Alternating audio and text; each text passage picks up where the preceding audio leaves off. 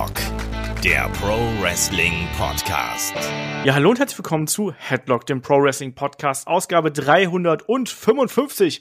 Heute mit dem Rückblick auf die WWE Survivor Series 2020. Mein Name ist Olaf Bleich, ich bin euer Host. Bei mir da ist der Kai. Wunderschönen guten Tag, Kai. Wunderschönen guten Abend, könnte man schon fast sagen. Das ist korrekt. Draußen ist es schon dunkel, es ist wunderbar kalt draußen. Wie sich das gehört, die 34. WWE Survivor Series auf Patreon Steady haben Shaggy und ich letztens noch die Survivor Series 1993 neu kommentiert, der Split der Hart-Brüder. All Americans gegen Foreign Fanatics, wie sich das gehört. Hier stand alles unter dem großen Slogan Best of the Best, wie bei Men in Black und äh, Raw und SmackDown sind wieder Head-to-Head -head gegangen. Sind sie wirklich? so, es hat ja nicht mal einer mitgezählt. Also. Das ist richtig. Und es waren diesmal auch deutlich weniger äh, Trikots zu sehen, oder? Ist dir jetzt auch aufgefallen, dass nicht jeder Depp irgendwie jetzt sein Leibchen getragen hat? Ja, ja, also es war, ähm, es war wirklich nur Gimmick. Also du hattest halt nicht dieses Gefühl, ich will jetzt hier für meine Brand irgendwie gewinnen, sondern äh, was, was auch okay ist. Ne? Also erstmal, letztendlich ist es auch egal, aber ich mag trotzdem manchmal dieses Wir gegen die Gefühl, was du so bei Raw und SmackDown dann irgendwie hast. So, es gab auch keine Invasion oder so ein Kram. Ähm, ich fand das alles so ein bisschen mau. Also auch so nach den Matches kein Punktestand einblenden oder so. Da hast du gemerkt, es ist wirklich jetzt nur Raw gegen SmackDown, weil es eben Survivor Series ist und wir das immer so machen ja, so hat sich dann eben auch angefühlt und äh, zum Thema irgendwas ist nicht passiert, das ist eh das Motto dieser ganzen Survivor Series, weil es ist einiges nicht passiert, was wir uns im Vorfeld irgendwo da auch von versprochen haben. Nochmal ganz kurz zu den zu den Leibchen, wie ich so schön gesagt habe. Das finde ich übrigens ganz witzig, weil ich habe mir irgendwann einen alten Podcast von ähm, Something to Wrestle angehört und da hat Bruce Pritchard gesagt, dass er das total dämlich fand, als diese Leibchen zum ersten Mal eingeführt worden sind, wo die ganzen Teams halt eben die einen in Blau, die anderen in Rot, damit auch der größte Depp das sieht am TV. Ähm, und er hat gesagt, er hat das immer gehasst, weil er meinte, dass die Zuschauer werden doch in der Lage sein, im laufenden Match irgendwie nach, nachvollziehen können zu können, äh, wer zu welchem Team gehört. Und obendrein hat er auch gesagt, dass natürlich das teilweise auch ein bisschen was von dem Look wegnimmt, ne? wenn dann irgendwie muskulöse Leute irgendwie diese T-Shirts, äh, egal ob es abgeschnitten oder nicht, tragen müssen. Deswegen fand ich es ganz nett, weil wenn man darauf geachtet hat, war es ja sehr, sehr oft so, dass die Wrestler ja die Outfits quasi in den passenden Farben getragen haben. Ja, das fand haben. ich, genau, das wollte ich nämlich auch sagen. Das fand ich gut. Das hast du gerade bei dem äh, Frauen 5 on 5 Match gemerkt. Genau, auch, auch so, auch, auch bei, ähm, auch bei den Herren hast du, hast du es dann teilweise gemerkt, dass hier und da ein bisschen blau, hier und da ein bisschen rot. Klar, ein AJ Styles hat die ganze Zeit äh, als Captain das Ding getragen, hat aber auch einen C irgendwo auf der, auf der Hose gehabt. Ne? Das fand ich auch so eine. Ja, unser Captain. Ja. Das äh, nicht, auf, nicht auf der Hose, auf, auf, seiner, auf seiner Jacke hat das. Hat das Überall, glaube ich. Ja. Ich glaube, der hat irgendwie drei Stück oder sowas. auf der Jacke auch noch und dann, ja. Fand ich, fand ich gut.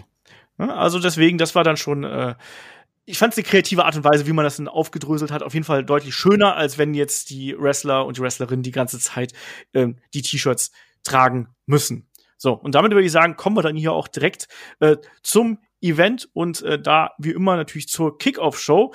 Es gab wieder Expertenpanel, wie sich das gehört. Und es gab einen vollkommen überraschenden Titelwechsel, lieber Kai, weil da gesellte sich erst ein R-Truth zu dem Expertenpanel und dann tauchte der Gobbledygooker auf ähm, erstmal nichts Böses. Und es taucht natürlich auch äh, Akira Tosawa auf, samt Referee. Da hat man gedacht, jetzt geht's hier rund. Und am Ende war es dann der Gobbledygooker, der sich hier den 24-7-Belt gesichert hat. Mann, ey, der Gobbledygooker Kai. Du hast, ihr habt ja. letztens noch WrestleMania 17 hier äh, gewatcht along, das erscheint im Dezember. Da war der Gobbledygooker auch dabei in der Gimmick Battle Royale. Ja, und auch hier, also, die, die, die Legacy lebt weiter, ne? Also, er konnte einen, einen Titel seinem, seinem Resümee hinzufügen. Äh, hochverdient, wirklich lange überfällig, Hochkaräter. Ähm, ganz ehrlich, das, ich finde, das tut keinem weh, das passt irgendwie rein. So, du hast dann noch so, so ein Callback. Warum nicht? Ähm, dann auch noch später in der Show, um, um, das, um diese grandiose Story noch abzuschließen, war es ja eben so, dass dann auch der Gobbledygooker noch Backstage rumläuft, dann eine große Spur aus Vogelfutter sieht, wirklich irgendwie sieben Säcke oder so, die da rumstanden, also äh, anscheinend wirklich für sehr, sehr großen Hunger. Ich glaube, erst Tosawa hat ihn gepinnt und dann kam eben Truth von hinten mit so einem, mit so einem Sack Vogelfutter, hat ihn umgehauen genau. Und sich den Titel wieder zurückgeholt. Ich sag, wie es ist, für sowas ist der Titel da. Also, so weißt du, dann machst du einen Trailer weniger, irgendwie Werbung, wieder 50 Prozent auf alle Titel, wie es halt immer ist. Und dann machst du dafür irgendwie, zeigst auch mal so einen Titel. Ich finde das, ich mag das. Nee, mir war das ein bisschen, Mir war das ein bisschen zu albern. muss ich sagen. Das war mir ein bisschen zu viel Roadrunner-Humor und ähm, das war schon verdammt drüber irgendwo. Das war mir ein bisschen zu viel. Aber klar, ähm, der Belt hat jetzt eindeutig nur noch Comedy-Status schon seit Wochen und Monaten. Ah, ich, nee, da, also, ich weiß nicht, vielleicht, vielleicht war ich heute einfach ein bisschen zu bitter drauf, ich weiß es nicht, also mich dafür amüsieren zu lassen. Ähm, das schon mal beiseite geschoben, lass mal hier zu Dual Brand Battle Royale kommen, weil auch da waren einige Leute nicht dabei, von denen man vielleicht gedacht hätte, ja. dass sie auftreten würden, oder? Der Pick zum Beispiel, Big E, ne? Ja. Der war, der, der hat auch gesagt, nee, ich bin, ich bin raus. Ja, der, der, also der war ja, wird ja sogar noch angekündigt im Vorfeld, der war jetzt nicht da. Es heißt, dass man ihn hier quasi nicht äh, in die Battle Royale gesteckt hat, aus dem Grunde, dann hätte er sie auch gewinnen müssen, genauso wie auch ein Lars Sullivan. Da hat man auch eigentlich damit gerechnet, dass er dabei wäre. Auch der war nicht dabei, damit man wollte offensichtlich sich noch die großen Momente für diese Leute aufheben. Auch ein Alistair Black und Cesaro waren nicht dabei, nur so als Weißt du, Cesaro hat mich auch gewundert, wo, wo der ist, weil äh, Shinsuke war ja auch drin, also das, das fand ich komisch. Und gut, Alistair Black halt vielleicht auch die Selina Vega-Thematik, ne? Ja, aber das waren so Namen, mit denen halt, also mit Cesaro hatte ich halt festgerechnet, mit Big E auch. Lars Sullivan, an den habe ich nicht gedacht, äh, weil an den denke ich nie. Das ist auch ganz gut für meine äh, Gehirnschaltkreise. Aber ich fand schon ein bisschen merkwürdig, dass da ein paar Leute gefehlt haben. Aber naja. Ja, und dann waren schließlich The Miz, die Mysterios und Murphy, die hier als einzige eigentlich einen großen Entrance bekommen haben. The Miz auch in den Raw-Farben. Und ich habe mir da nur gedacht, naja, ist ja schon ein bisschen wahrscheinlich, dass der hier dann eine größere Rolle spielt, ne? Außerdem wichtig, dass sich der Mr. Money in the Bank hier nochmal zeigt. Also von daher passt irgendwo. Das war ja auch okay. Also Murphy war ja auch mein Pick. Ähm, um mal so ein bisschen in das Match reinzuspringen. Ich finde, das war für das, was es sein sollte, ein Kickoff-Show-Match eben. Ähm, hat mich das irgendwie gut angeheizt auf die auf die Show. Das ist absolut nichts, was man sich nochmal angucken muss oder was irgendeine wichtige Bedeutung hat, außer dass du vielleicht sagst, yo, der Miss hat mal gewonnen. Ähm, also ich mag aber auch einfach Battle Royals und dafür war das echt vollkommen in Ordnung. Du hast so ein paar Sachen wieder aufgegriffen oder sowas. Also hier nochmal das Hurt Business, äh, zum Beispiel mit, mit Cruise oder sowas. Also ich, ich fand das nicht verkehrt. Das, das Finish hasse ich, war aber dann trotzdem schlauer gelöst als sonst. Weil man hier dann irgendwie diesmal auch gekauft hat, dass ein Dominik nicht mitbekommt, dass ein, dass ein Mist nicht eliminiert ist. Weil sie dann so gemacht wurde, er rollt sich nochmal schnell rein, ist so dadurch wieder im Ring und wird dann unten drunter rausgekickt. Ähm, das war akzeptabel, aber ich hasse dieses Finish. ja, da habe ich auch schon online einiges Kritisches zu gelesen. Ich muss sagen, du hast gerade angesprochen, also da war ein, ein, recht guter Flow drin und das hat man auch relativ clever gemacht, indem eigentlich immer eine bestimmte Paarung sehr im Fokus gestanden ist. Es ist sehr viel ähm, draußen passiert, teilweise auch hier und da auch mal auf dem Top Rope. Ähm, es wurde sehr viel ähm, daran gearbeitet, dass Leute irgendwie rausfliegen und das hat man relativ clever gemacht. Du hattest ein äh, großes Tempo im Match natürlich. Du hattest auch natürlich sehr, sehr viel talentierte Leute und du hattest auch hier und da immer wieder ein Spotlight auf bestimmten Wrestlern. Und ich mochte es beispielsweise auch, dass dann ein äh, Chad Gable ja durchaus hier so seinen Moment bekommen hat, wo er noch mal gerade gegen den Dominik, das war ja eine gute Schlussphase dann irgendwie. Ja, das, das sah auch gut aus, ne? Also ähm, generell auch hier das mit mit Rey Mysterio und Kalisto. Auch gut, wo, ja. Wo die kurzes Spotlight hatten. Oder dann auch, also auch, wie gesagt, hier das, das äh, Hurt-Business dann nochmal mit, mit Cruise oder sowas. Aber auch, ich weiß gar nicht mehr, gegen wen es war. Auch, es gab ja auch teilweise Sigler und, und Root gegen irgendjemanden. Und dann hat du auch noch äh, Elias gegen Jeff Hardy wurde nochmal aufgegriffen. Also, ich fand das alles nicht verkehrt. Ja, wir haben das ein paar Mal gehabt. Also wir hatten Sigler beispielsweise mal gegen Murphy gehabt und wir hatten das auch mal gegen ähm, ähm, auch mal gegen Ricochet, den, der war ja auch noch mit dabei. Also das hat man recht gut durchgemischt und für mich war hier auch einfach ein guter Flow drin. Da waren ein paar ähm, coole Momente drin, gerade auch diese, was du gerade angesprochen hast, Mysterio und Kalisto ähm, das hat auch Spaß gemacht, den da einfach zuzuschauen. Und klar, das Ende, ja, können wir ja noch mal so ein bisschen erklären. Da war es ja dann so, dass quasi ein, äh, sah ja so ein bisschen so aus, als wäre The Mist schon draußen, dann ist er wieder rein und dann ist er nochmal rausgekickt worden. Ähm, und Dominik hat schon gefeiert und äh, ja, am Ende war es dann aber dann doch so, dass äh, The Mist ihn dann ähm, ja hinterrücks attackiert hat und ihn übers oberste Seil geworfen hat ich finde, das war äh, für das, was es sein sollte, innerhalb einer Kickoff-Show, war das absolut in Ordnung und hat mich das ein bisschen ja auch. Ja, das also, zwölf Minuten absolut unterhaltsam. Also es passt ja auch so ein bisschen, dass du siehst, Miss hat den Koffer, so dafür, dafür muss er ja schlau sein, seine Chancen nutzen und du hast dann eben durch dieses, ich roll mich nochmal in der letzten Sekunde rein und werde deswegen nicht eliminiert, hast ja gesehen, ah, okay, ein The Miss ist gar nicht so dumm, er ist schlau, vielleicht kann er auch schlau eincashen. Ja, eben. Das hat irgendwie ganz gut funktioniert und es hat, wie du schon richtig gesagt hast, natürlich dafür gesorgt, dass man The Mist noch irgendwie im Hinterkopf behält, dass er auf jeden Fall in der Halle ist naja, letztlich draus geworden ist natürlich nix, so wie sich's gehört.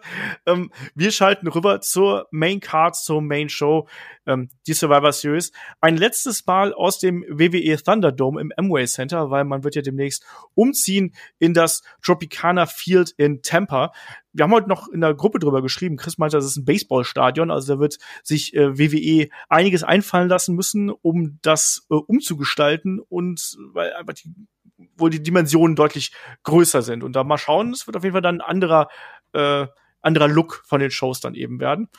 Und Kai, wir haben ja schon drüber spekuliert, was hier der Opener sein könnte. Erstmal, es gab ein sehr, sehr schönes Musikvideo mit ACDC, Shot in the Dark. Äh, der Opener war dann eben auch das Match zwischen, ja, Team Raw, Team SmackDown, der Herren und äh, auch da, ne, die Entrances äh, haben eine, eine große, äh, große Zeit weggenommen, muss man sozusagen. Bei Team Raw haben wir eben gehabt AJ Styles, Braun Strowman, Keith Lee, Riddle, Sheamus. Und wir haben natürlich auch noch auf äh, Seiten von Team SmackDown Jay Uso, Kevin Owens, King Corbin, Otis und Seth Rollins. Äh, AJ Styles natürlich mit seinem Referee Omus ähm, unterwegs, so wie sich das Bodyguard. gehört. Hm? Bodyguard. Was habe ich gesagt? Referee. Auch das. Vielleicht ist auch manchmal ein Referee, man weiß es nicht. Nein, natürlich sein Bodyguard, du hast vollkommen recht. Ähm, ja, und hier war ja so ein bisschen die Geschichte Team Raw. Warte. Ja. Warte. Wir dürfen, wir dürfen uns nicht über Sachen beschweren und dann tolle Sachen oder Änderungen nicht ansprechen. Keith Lee hat endlich wieder Lyrics in seinem Team, die er selber eingerappt hat. Und wenn du genau hinhörst, sind sehr viele Lines aus seinem Indie-Theme drin geblieben. Und das liebe ich ja.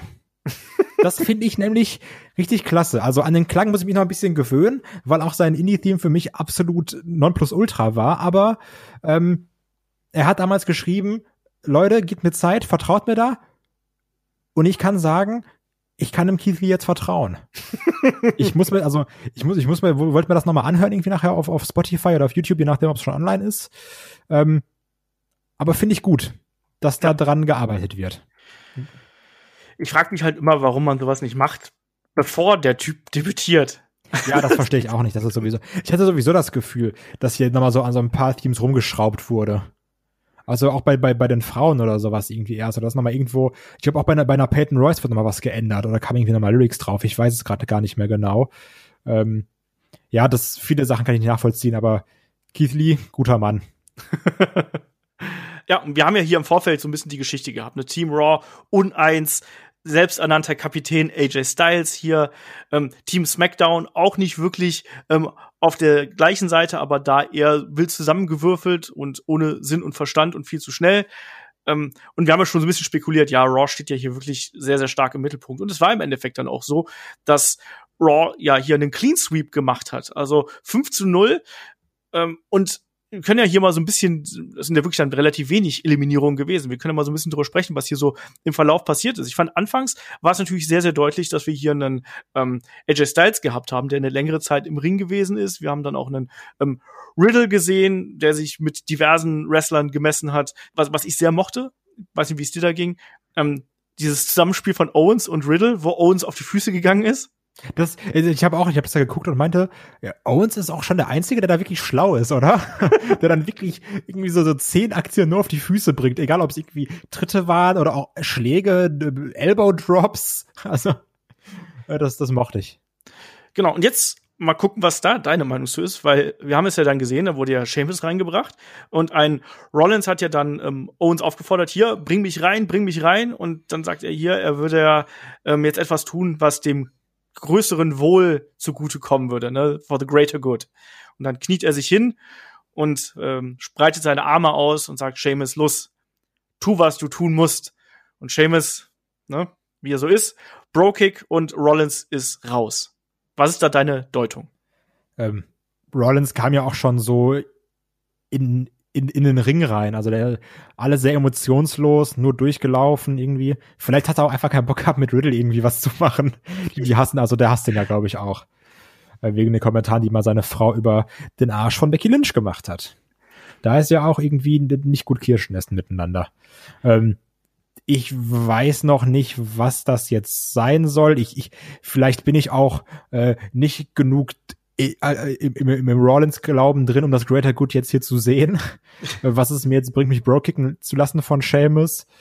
Ähm, weiß ich nicht. Kann man sagen, passt zum Charakter, aber den tieferen Sinn, äh, der hat sich mir so nicht erschlossen. Nee, das wirkte hier erstmal ein bisschen merkwürdig. Das ist ein Cliffhanger gewesen, vielleicht auf das, was dann noch kommt. Es heißt ja, Seth Rollins soll in naher Zukunft eine Auszeit nehmen, weil da ja Nachwuchs ins Haus steht. Wer weiß, was sich da jetzt raus entwickelt. Vielleicht muss er jetzt erstmal hier den äh, Pfad der Schande und der Niederlagen gehen. Vielleicht hält er auch hier und da die linke und die rechte Wange hin.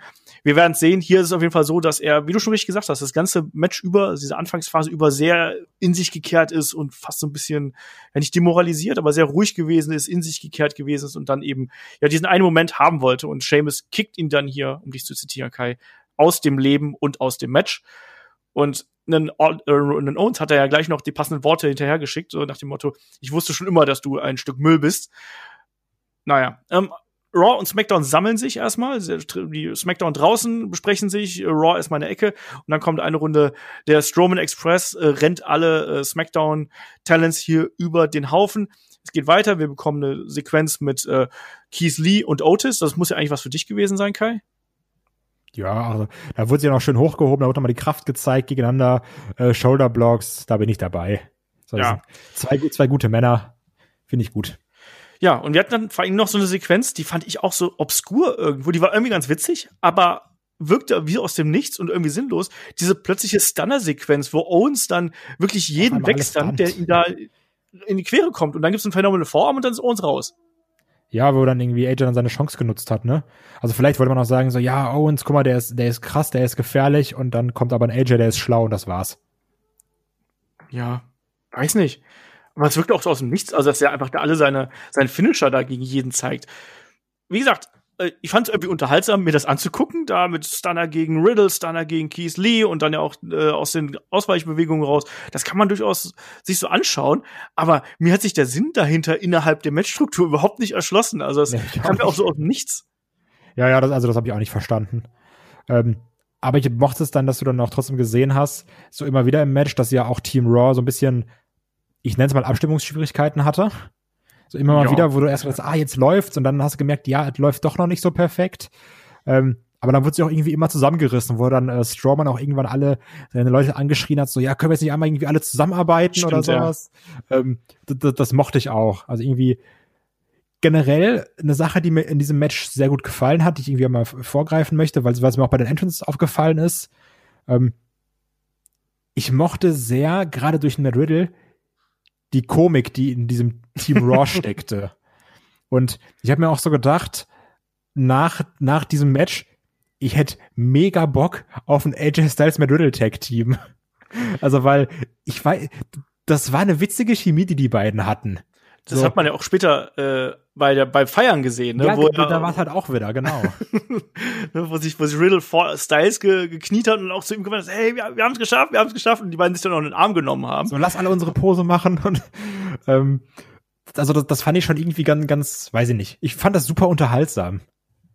Bin also, ich bei dir. Das, das war, das war nett. Also die Geschichte war ja eh hier, dass Raw sich so langsam zusammenrauft, ne? Und ja. äh, und und Team SmackDown hat gar nicht funktioniert, was man zwar irgendwie sich gedacht hat, aber man hat es ja nicht so wirklich offen gezeigt. Und das hat man dann ja auch gesehen, wie es dann eben weiterging. Denn King Corbin wurde dann sehr sehr schnell von äh, Matt Riddle also Riddle, Entschuldigung, so heißt er inzwischen, ähm, eliminiert nach dem, nach dem Floating Bro. Und dann stand es ja ganz schnell äh, 2 zu 5 hier für Raw. Und wir haben quasi eigentlich nur noch äh, Jay Uso und den guten Otis hier. Ja, auch das war dann wiederum eine, eine relativ schnelle Kiste. Wir haben Auseinandersetzung gehabt zwischen, jetzt gegen Ende dieses nächsten Falls quasi, ähm, Otis und, äh, und Riddle und dann eben einen äh, Braun Strowman, der ihn dann quasi, ja, vom, vom Seil pflückt, mehr oder weniger. Und dann gibt's den Power Slam und Otis ist ebenfalls raus.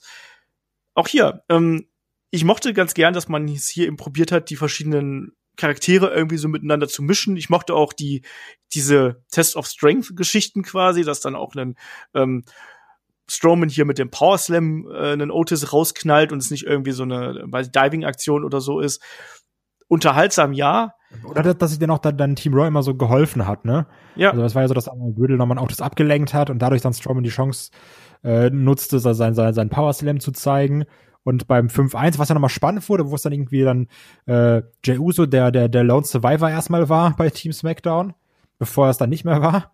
Ja. Ähm, eben dann eins gegen fünf und dachte so, ah ja, vielleicht kriegt jetzt nochmal ein Jey Uso irgendwie seine große Chance, weil Paul Heyman guckt ja auch zu und so, da, da muss er leisten, ne? So, wenn er, wenn er am Tisch sitzen will mit, mit dem Tribal Chief, da, da muss er Leistung bringen. Ja. Ähm, und hat dann ja nochmal was ausgepackt und dachte so, ah, vielleicht passiert hier nochmal was. So, vielleicht nimmt er nochmal ein paar Leute mit in, in Abgrund oder so. Ähm, zeigt dann irgendwie seine, seine, seine Power Slams oder sowas, zeigt seine äh, Simone Drops hat er unter anderem gezeigt. Genau, Simone Drops. Ähm, und dann eben ist es aber dann das, das, das Numbers Game, wo dann, äh, wo dann, glaube ich, AJ gegen Jay Uso zuletzt im Ring ist. Uso dann eher auch dominiert. Ähm, AJ umtritt, seinen Finisher zeigen will. Vorher gab es dann aber eben das äh, Blind Tag von Keith Lee, was ein Uso nicht mitbekommen hat. Was ich dann sehr krass fand, ist, dass dann äh, Jay Uso eben sein, sein Splash springen will, Keith Lee in, in der Luft fängt, ja. sich aber auch gar nicht bewegt, wenn der den fängt. so, als wäre es nix. Und dann eben, was auch sehr geil war, aus, diesem, aus dieser Fireman's Carry Position, ihn dann in die Powerbomb Position nimmt und die Spirit Bomb, die sieht einfach geil aus. Ne? Also es gibt Powerbombs und es gibt das Moped hier. Und ja. ähm, die mag ich. Also auch dann, wenn, wenn die Gegner nochmal so richtig hochfliegen, das ist fantastisch. Keith Lee holt hier den Sieg, Clean Sweep. Ich find's schön, weil ich glaube sogar jeder durfte, ja doch, jeder hat einen Pin geholt. Wie sich für ein Team gehört. Also so das, äh, das Team, was noch vorher gegen gut gegen das überstarke Retribution verlieren musste bei Raw, konnte sich hier zusammenraufen und hat dann eben äh, SmackDown platt gemacht. Das war wrestlerisch alles nichts Besonderes, aber das war so ein, das war ein spaßiges Five-on-Five-Match, weil Team Raw hat einfach Spaß gemacht es war vor allem auch nicht zu lang. Ne? Es waren 20 Minuten, du hattest ja diese fünf Pinfalls drin. Ähm, dadurch hattest du immer eine gewisse Abwechslung dabei, du hattest viele verschiedene Charaktere. Ich fand es jetzt nicht herausragend, ich fand es aber okay und unterhaltsam. Also ja, ich genau, habe mich dabei nicht gelangweilt. Ja, genau, es hat, hat mich unterhalten und das soll es ja auch machen. Genau. Also es gibt deutlich bessere Elimination Matches im Verlauf der, äh, der, der Survivor Series Geschichte. Absolut. Aber also insgesamt war das ein, ein solider Opener, wenn man sich so die äh, anderen Matches anschaut. Das hat durchaus Spaß gemacht. Und wie du schon richtig gesagt hast, es war dann eben auch zum Ende, ich musste halt eben auch schmunzeln, als dann der Team Raw ähm, gejubelt hat und sich am Ende nochmal äh, da in Position gebracht hat, aufgestellt hat gerade ein Matt Riddle, der dann da so überschwänglich gewesen ist mit der Euphorie, das war dann schon ganz nett, muss man sagen. Und ja, weiter ging es dann unter anderem mit dem Hinweis darauf. Noch, ja. Nur einfällt, was man anmerken sollte, ähm, hat ja noch mal so ein bisschen Teamsache gezeigt, dass dann auch AJ einmal, glaube ich, fast raus war. Ich weiß gar nicht mehr wann, wo dann auch äh, Team Raw den Pin abgebrochen hat. Wohingegen ja. das bei Team SmackDown einfach nicht gemacht wurde. Zum Beispiel von dem Jey Uso, der da dabei zugeschaut hat, wie, ich weiß gar nicht, wer es war, Kevin Owens, äh, glaube ich, den, den Pin genommen hat. Und der, wie du genannt hattest, natürlich der Referee von AJ Styles, hat sich auch noch kurz eingemischt und AJ außer Bredouille gezogen. Genau, das war ja dann in der Schlussphase dann auch wirklich so der Fall. Ja. Ähm, man hat hier die Geschichte halt eben ganz gut, ganz gut durcherzählt. Gerade Team Raw stand da natürlich sehr, sehr stark im Fokus. Ähm, haben dann letztlich jetzt hier auch gewonnen. Dass es dann so deutlich werden würde, äh, habe ich auch nicht gedacht. Aber mal schauen. Und wir haben ja dann auch im späteren Verlauf gesehen, dass dann auch gerade ein Tribal Chief und Paul Heyman waren ja auch alles andere als begeistert davon, dass dann ein Jay Uso hier das Ding nicht wenigstens ein bisschen gerockt hat, sondern einfach mit ihm der Boden aufgewischt worden ist. So. Ähm, es gab ein bisschen Werbung zwischendurch. Ähm, eine New Day sind jetzt ähm, unter anderem bei Gears 5 äh, vertreten. Finde ich witzig ja, das ist, sieht ja auch ganz witzig aus mit den Waffen, die sie da haben. Und da hat man dann auch ein Big E gesehen. Und hat man nicht mal überlegt gehabt, dass man Big E ein bisschen von der New Day fernhalten wollte? Ja, aber das ist halt auch Marketing, ne? Okay. So, wenn dann Gears sagt, Leute, wir wollen die drei und dann gibt's auch die drei, ne? Ja, ja, das fand ich halt irgendwie so inkonsequent. Ne? Man hat ja auch gemerkt, dass er sich so ein bisschen in eine andere Richtung entwickelt. Und jetzt ist man da, dann ist plötzlich wieder zurückgekehrt, weil, na klar, Koop ist da und dann muss man das eben machen. Die sehen aber cool aus. Also die Outfits, die sie da im Spiel haben, sieht gut aus. Haben wir dann auch die passenden Outfits hier zum Ring getragen. Ähm, ich weiß nicht, ist dir aufgefallen, du, du kennst ja Gears auch, oder? Hast jo. du Gears gespielt? Ja. Ne, dass dann Francesca, die, äh, ja, die Posaune hier, als ja, Lancer Kettensäge vorne dran. Das, das mochte ich auch sehr gerne. Das, das war, das war sehr gut. Generell sehr, also sehr krasse Outfits, ne? So sehr detailreich auch. Ja. Das war schön. Ähm, wie gefiel dir hier die äh, Pre-Match-Promo von den Street Profits? Weil ich fand die richtig geil. Also mit den 30 Jahren Undertaker, wo sie dann noch mal die ähm, größten Gegner durchgesprochen haben und dann eben auch ähm, all das, was jetzt äh, auf sie zukommen wird und so. Ich fand, das war eine sehr, sehr intensive Promo und gut gemachte Promo der beiden. War auf jeden Fall unnormal aufgedreht. Also äh, Montes Ford wirklich geisteskrank. Ähm, erinnert mich an so eine irgendwie so eine Fusion aus The New Day und Enzo Amore, wenn ich so Montes Ford Promos sehe. Weil irgendwie, manchmal redet er auch so viel, dass ich irgendwie auch so ein Viertel nicht verstehe. So, hier ging's eigentlich. So, aber manchmal es auch so, hä, was, was, was hat er gerade gesagt? Weil er auch einfach nur redet manchmal. Ähm, aber gerade hier das mit, mit Undertaker nochmal, das, das äh, aufzunehmen und dann irgendwie so die Kurve zu kriegen und sagen, ja, jetzt Undertaker, so, der hat seine Legacy hier begonnen und jetzt heute sind wir dran, weil wir machen hier keine Fackelübergabe, sondern so wie, wie, wie wir holen uns das Ding. Ähm, das Ding hat schon gehypt. Also ja. lag vielleicht auch am Rumschreien, aber ähm, man war auf jeden Fall heiß danach. Genau, so ging es mir dann eben auch und da habe ich gesagt, ja, wir haben ja so ein bisschen spekuliert, wird das jetzt ein Tag Team Match werden, was irgendwie hier den großen Anspruch erfüllt oder wird es einfach nur so ein Filler werden? Tatsächlich war es ein durchaus äh, sehr sehr gutes Tag Team Match, was wir hier gehabt haben. Es hieß Champions versus Champions, The New Day, Kofi Kingston, Xavier Woods gegen die Street Profits, Montez Ford und Angelo Dawkins und am Ende konnten sich dann tatsächlich die Street Profits hier mit dem ich nenne es mal äh, Super Blockbuster, nenne es einen Doomsday Blockbuster ähm, hier durchsetzen. Spektakuläres Match, ein Match, das ja ausgeglichen gewesen ist, was immer wieder hin und her gegangen ist und wo auch New Day gerade in der Anfangsphase ja so ein bisschen schon ein bisschen arrogant gewirkt haben. Also hast du auch so ein bisschen die Heel New Days hier gesehen, so wie ich? Ja, also ich mochte die äh, die Härte, die sie reingebracht haben, auch so ein bisschen die, die Hochlosigkeit, die dann auch zeigen so, ja, also ihr, ihr seid schon gut, aber wir sind nicht aus äh, wir sind nicht ohne Grund seit Jahren on top of the Tag Team Division. So, ihr habt jetzt mal hier vielleicht so ein paar tolle Monate gehabt, aber hier, hier kommen die wirklichen Champions. Und das hast du auch gemerkt. Und du hast ja gesagt hin und her, aber es gab trotzdem auch eine sehr lange Dominanzphase von The New Day gefühlt. Das also, stimmt. Wo sie irgendwie so, wo dann gerade auch an Montes Ford sehr viel äh, einstecken musste, bis dann irgendwann der, der Hot Tag zu Angelo Dawkins kam. Ähm, wo ich auch immer so ein bisschen verwundert, also der bewegt sich schon auch komisch irgendwie in Angelo Dawkins. so gerade dieser, dieser Spinning Splash in der Ringecke, das wirkt alles so ein bisschen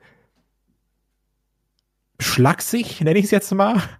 Also so ein bisschen unbeholfen, aber sieht auch dann irgendwie gut aus, weil er so auch Gegner mal umrennt, was ich dann auch irgendwie, irgendwie wieder mag.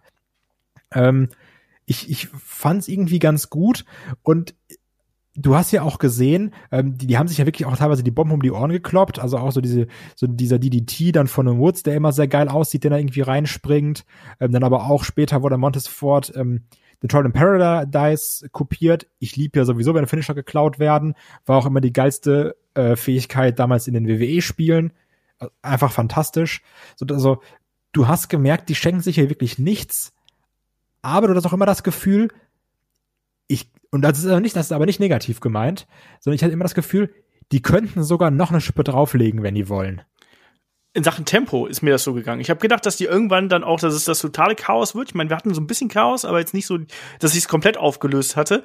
Ähm, ich habe auch das Gefühl gehabt, dass da noch in Sachen Tempo, dass da noch ein bisschen was drin gewesen wäre. Ähm, so ein paar Kleinigkeiten, die man hier vielleicht noch anbringen könnte. Ähm, wir haben gesehen, dass äh, The New Day den Midnight Hour gezeigt haben, der sonst eigentlich ja von Big E ausgeführt wird. Also Big E hält den Gegner quasi und dann äh, springt ein ähm, Xavier Woods oder ein äh, Kofi Kingston halt eben rein und in den DDT. Ähm, normalerweise ist das der Finisher. Das hat hier nicht funktioniert. Hier gab es nur einen Two-Count. Was ich auch sehr mochte, Entschuldige, du darfst gleich. Was ich auch sehr mochte, war diese Sequenz, wo dann Kofi nicht nur einen Boom Drop gezeigt hat, sondern gleich ähm, drei. Drei. Und das fand ich auch echt cool, weil es auch dann noch mal so diese Wertigkeit gezeigt hat. Weißt du, wir müssen jetzt hier noch mal äh, die Aktionen zeigen und so. Und das hat, das hat für mich echt äh, hier sehr, sehr gut gepasst. Genauso auch, dass wir ja, ähm, ja, dass ja auch die Street Profits ja hier auf einen anderen Finisher zurückgreifen mussten, nämlich diesen Double Team Blockbuster und der auch sehr beeindruckend ausgesehen hat. Ja, das, also generell, was, was da in der letzten äh, Phase so reingehauen wurde, auch noch mal, klar, Kingston ist ein typischer Signature-Move, der Needs eigentlich wir hatten es, glaube ich, letztes Jahr mal irgendwann, äh, der eigentlich nie zum Sieg führt, der SOS, der auch irgendwie immer spektakulär aussieht, finde ich. Ja. Ähm, dieser, dieser, äh, weiß ich nicht, wo, wo, dann, wo dann Woods irgendwie den Gegner hochwirft und auf seine Knie fallen lässt. Ja, der, dieser Press Slam in die Knie rein, ja, ja, ich genau. weiß, was du meinst. Der sieht auch immer ganz fies aus, der, den hat er gezeigt. Also ich, ich mochte das, diese, was ihr gesagt habt, diese, diese Härte eben dabei. Die Frage ist, glaubst du, das war jetzt ja trotzdem, es war ja nur so ein bisschen Anleihen, dass es irgendwie, äh, dass das New Day hier ein bisschen härter zur Sache gehen. Aber glaubst du, das Match wäre besser, wenn, wie, wenn eins der beiden Teams wirklich klassisch hier gewesen wäre? Also hätte es funktioniert, wenn so New Day für einen Abend komplett zu der dunklen Seite gewechselt wären? Finn hätte halt keinen Sinn gemacht.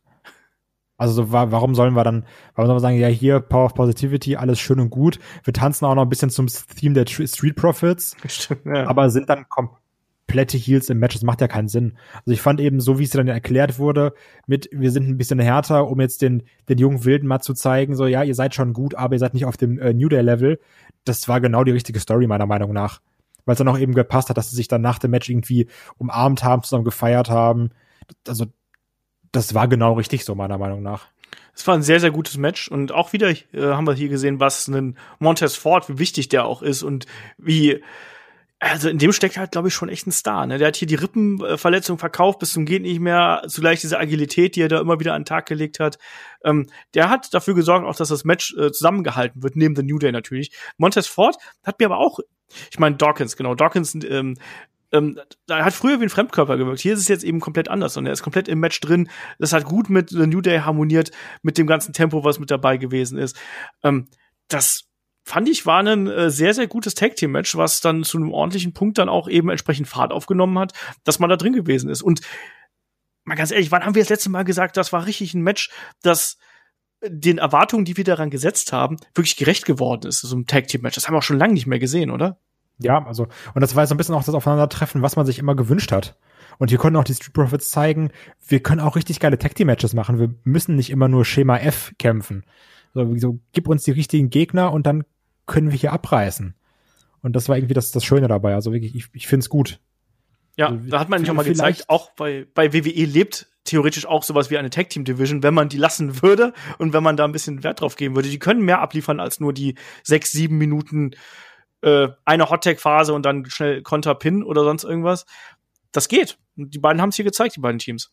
Ja, also wie gesagt, vielleicht ist dann Street Profits das Team, was uns noch gefehlt hat bei Usos New Day für das äh, TLC-Match, was wir haben wollen. ich gebe ja, die Hoffnung gar nicht auf.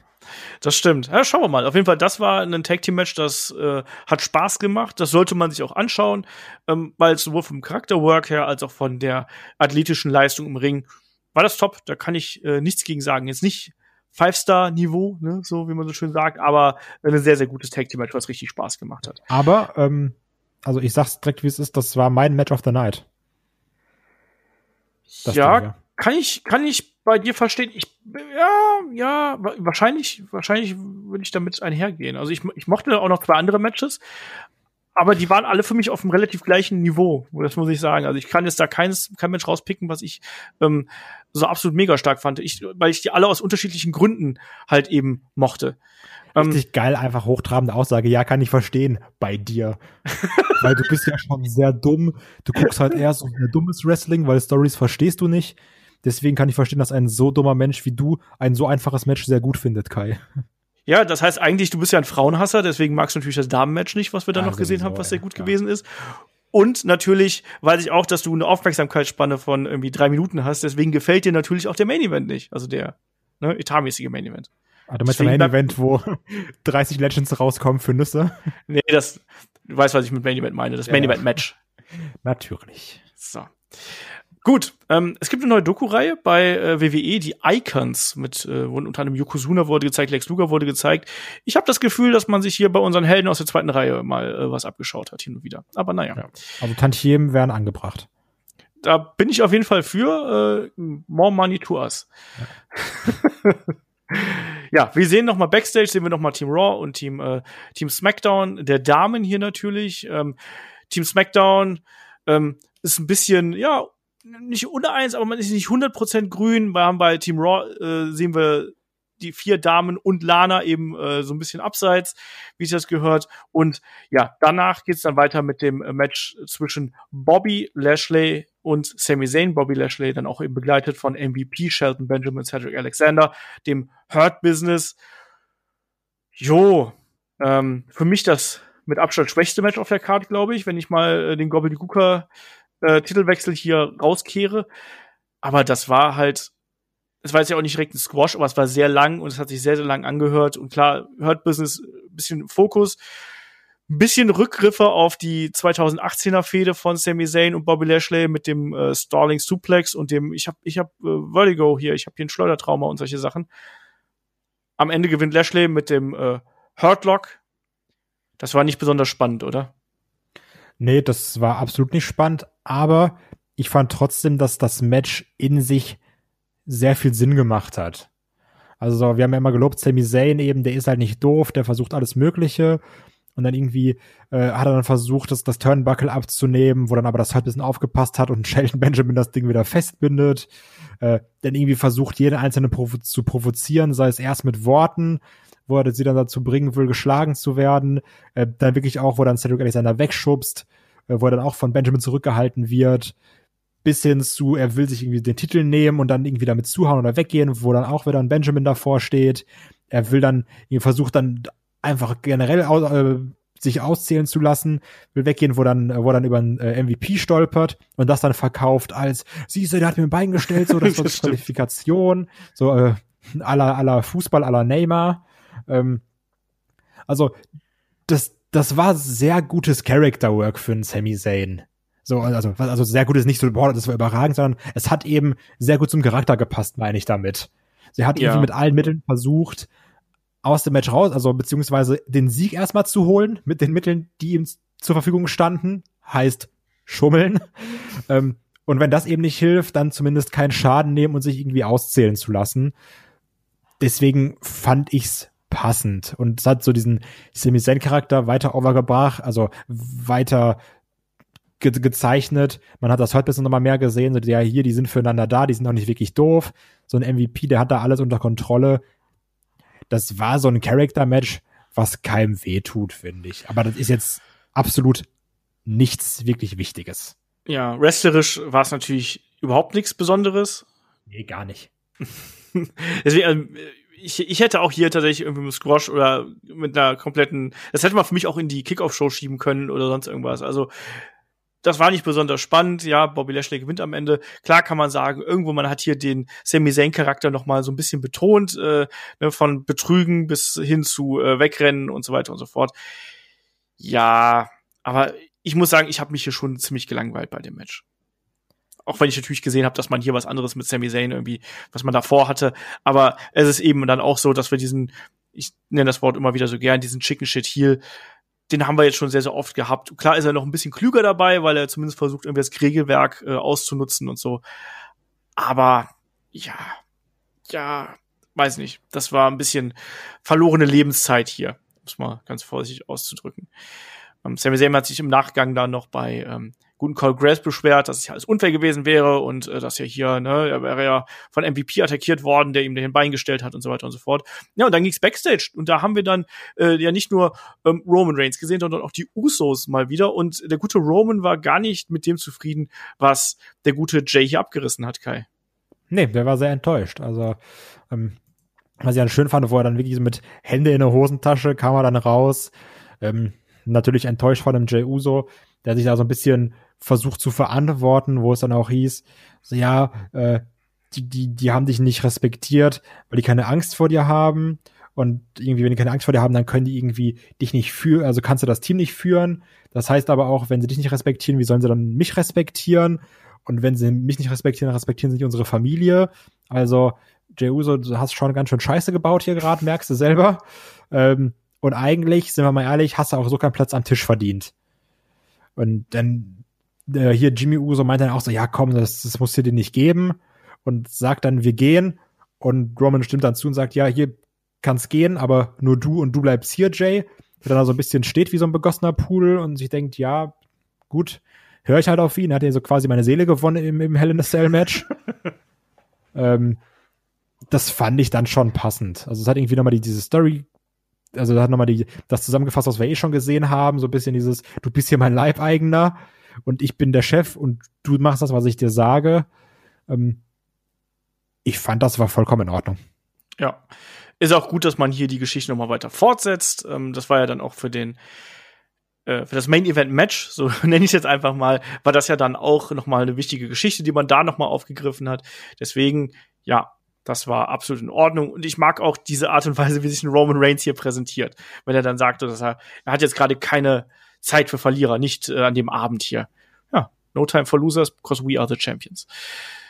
So, weiter ging's mit einem erneuten Champion versus Champion Match, nämlich zwischen Sasha Banks und Asuka. Sasha hier in dem äh, blauen Outfit ne, und auch passend mit dem blauen Haaren. Ne, schön, äh, damit auch jeder weiß, das ist äh, eindeutig Team SmackDown und äh, Asuka dann eher im Rot gehalten, damit man auch genau weiß, ja, das ist Team Raw. Und Kai, du hast gesagt, du bist ein bisschen, bisschen kritisch diesem Match gegenüber, oder wie war das? Ja, also ich habe mir irgendwie weiß ich nicht, ich habe mir von dem Ding bedeutend mehr erwartet. Das, also irgendwie hat mich das Match nie reingezogen, so wirklich in seinen Bann. Außer so, sagen wir so, die, die, das letzte Drittel vielleicht, wo es nochmal so ein bisschen spannender wurde mit, mit, mit den äh, Backstabbern und, und Codebreakern und dann hier nochmal irgendwie ein äh, Nearfall und dann da nochmal irgendwie ein Aufgabegriff, der versucht wird. Ähm, aber so, weiß ich, so den Anfang und, und, und die Mitte, da war ich irgendwie, ich kam da, ich kam da nicht rein. Das war alles so, ja, ist da. Aber jetzt nichts, wo ich mir gedacht habe, Mann, hier ist gerade Asuka gegen Sasha Banks. Mhm. Ähm, ich muss sagen, bei mir war es ähm, in der Mitte tatsächlich auch so ein bisschen so. Da hatte ich auch so ein bisschen meine Probleme. Ich fand die Anfangsphase ähm, ziemlich spannend, weil da ja eine äh, Sascha Banks schon sehr, sehr überlegen gewesen ist, ne? wo die beiden ja dann auch wirklich schon sehr früh die ersten Ansätze zu den Finishern gezeigt haben. Aber man hatte das Gefühl gehabt, dass eine Sascha hier schon so ein bisschen den Vorteil gehabt hat, die auch sehr früh dann eben den Backstabber gezeigt hat, aber nicht den äh, das Bank-Statement. Eine Asuka, die dann auch mal hier Reis ausgenommen hat, sondern auch mal äh, nochmal mal rausgegangen ist. Äh, ich fand das recht spannend und ich fand auch, dass die beiden von der Dynamik her ähm, sehr gut zusammengepasst haben. Es war natürlich sehr Submission-based hier und da. Ne? Wir haben den Octopus-Stretch ähm, im Ring beispielsweise gesehen. Wir haben auch natürlich von Asuka wie immer die, die harten Kicks gesehen hier hatte ich das Gefühl, dass man äh, ähnlich wie dann auch später bei Roman Reigns gegen Drew McIntyre ist das Match ja schon sehr sehr viel ähm, hin und her gegangen. Also weil immer wieder das mal die eine mal den anderen Vorteil gehabt hat und sehr viel Technik, Konter ähm, äh, hier hier und da gewesen sind. Ne? Ähm, klar, wir haben die Meteora Knees gesehen, wie sich das irgendwie ähm, gehört und äh, ähm, ja, wie gesagt, es war natürlich dann immer der Versuch von der, von der ähm, Sasha Banks, auch hier das, das Bank-Statement zu zeigen. Bei Asuka war es dann immer der Versuch, den Asuka-Lock zu zeigen. Und am Ende fand ich es dann auch irgendwie sehr passend, dass es ja mehr oder weniger ein Einroller geworden ist, der dann äh, hier den Sieg gebracht hat. Was mich ein bisschen ärgert, dass man vielleicht auch bedingt durch die kurze Zeit, die dieses Match gehabt hat, ich finde, man hätte hier viel stärker betonen sollen, wie wichtig dieser Kampf nach äh, Sasha Banks ist, weil das ja ähm, ja quasi der erste klare Sieg gegen Asuka ähm, ist. Also mir, mir hat, was, was mir hier ein bisschen gefehlt hat, war einfach so diese Emotionalität, dass man dieses Gefühl hat, so ja, das ist jetzt was Besonderes für die beiden, sondern es war halt einfach nur ein Match und mir hat diese Story ein bisschen gefehlt. Vielleicht war das auch was bei dir vielleicht dafür gesorgt, dass du stärker ähm, ja nicht in das Match reingekommen bist? Ja, das kann auch sein. Das ist ja generell so ein bisschen ein Problem bei der Survivor Series. Es steht ja nichts auf dem Spiel. Also, und hier wurden ja nicht mal die Punkte gezählt, also stand ja noch weniger auf dem Spiel. Ähm, kann halt auch sein, dass es irgendwie einer der Gründe war, dass du nicht das, ah, jetzt, ich will den Titel gewinnen oder was vorher nochmal gesagt wird, ich habe dich noch nie geschlagen, aber jetzt geht es rund. Ja, also das können auch Gründe sein, aber ich, also irgendwie, mir, mir hat was gefehlt. Also ich, ich kam da ich kam da nicht rein. Ich habe mir gedacht, Mann, irgendwie Asuka gegen Banks, das klingt auf dem Papier so gut. Und dafür war es dann bei mir persönlich viel zu wenig. Ja, ja, also mir hat hier eher so ein bisschen die, die Backstory gefehlt, diese emotionale Komponente, die da äh, dafür gesorgt hat. Ähm, weil ich finde, dass gerade ähm, Sascha Banks Matches leben eigentlich davon, dass du da eben diese Geschichte hast. Und das war hier eben nicht so der Fall. Ich fand aber trotzdem, dass das war ein, ein schnell geführtes Match. Das war oft auch so ein bisschen Submission-based äh, Match, ähm, wo du gemerkt hast, dass äh, hier quasi zwei Top Dogs aus der jeweiligen äh, Division irgendwie gegeneinander antreten. Und das ist dann am Ende ja wirklich so, ein, so ein spektakulärer Konter dann auch äh, geworden ist hier aus der aus dem Angriff von Asuka heraus. Ähm, mochte ich ganz gern. Dadurch sieht Asuka jetzt nicht wirklich geschwächt aus. Zugleich finde ich aber, dass gerade dieser erste Sieg über Asuka eigentlich viel, viel größer hätte sein müssen als so, oh ja, die hat jetzt gewonnen. Ne? Ja, ja, das ja, kann ich kann ich nachvollziehen. Und und das ist so mein Hauptkritikpunkt, dass es dass dass man hier eben keine Konsequenz aus dem hat, was man äh, hier hat. Ansonsten war das für mich ein ähm, sehr gutes Damenmatch, aber eben ohne die notwendige Emotionalität und deswegen ja, war das schön anzuschauen. Ähm, wir haben gesehen, dass die beiden auf jeden Fall äh, zu dem Besten gehört, was äh, WWE aktuell in der Damendivision hier zu bieten hat. Aber es war eben keine Bedeutung und das ist das, das Bittere an der Sache. Es war eigentlich nur ein Showcase, wenn überhaupt. Ja, das kann ich eigentlich so unterschreiben. Also, dass das alles gut gerestelt war, da bin ich komplett bei dir. Und dass es auch schöne äh, Move-Up-Folgen-Momente hatte oder Konter hatte, auch absolut. Aber so, ja, vielleicht hat auch also diese, diese fehlende Emotionalität dafür gesorgt, dass ich irgendwie nicht reinkam wie gesagt, ich kann das, ich kann das nachvollziehen. Mir hat's hier wirklich ein bisschen gefehlt. Aber wrestlerisch war das, war das richtig gut. Die Konterabfolgen, die Move-Abfolgen, das Tempo, das war alles sauber, das hat echt Spaß gemacht. Und da waren auch ein paar harte Aktionen drin. Also es gab auch irgendwelche Kicks von, von Asuka in die Rippen von, von Sascha. Ähm, da war schon einiges dabei, woran man Spaß haben konnte.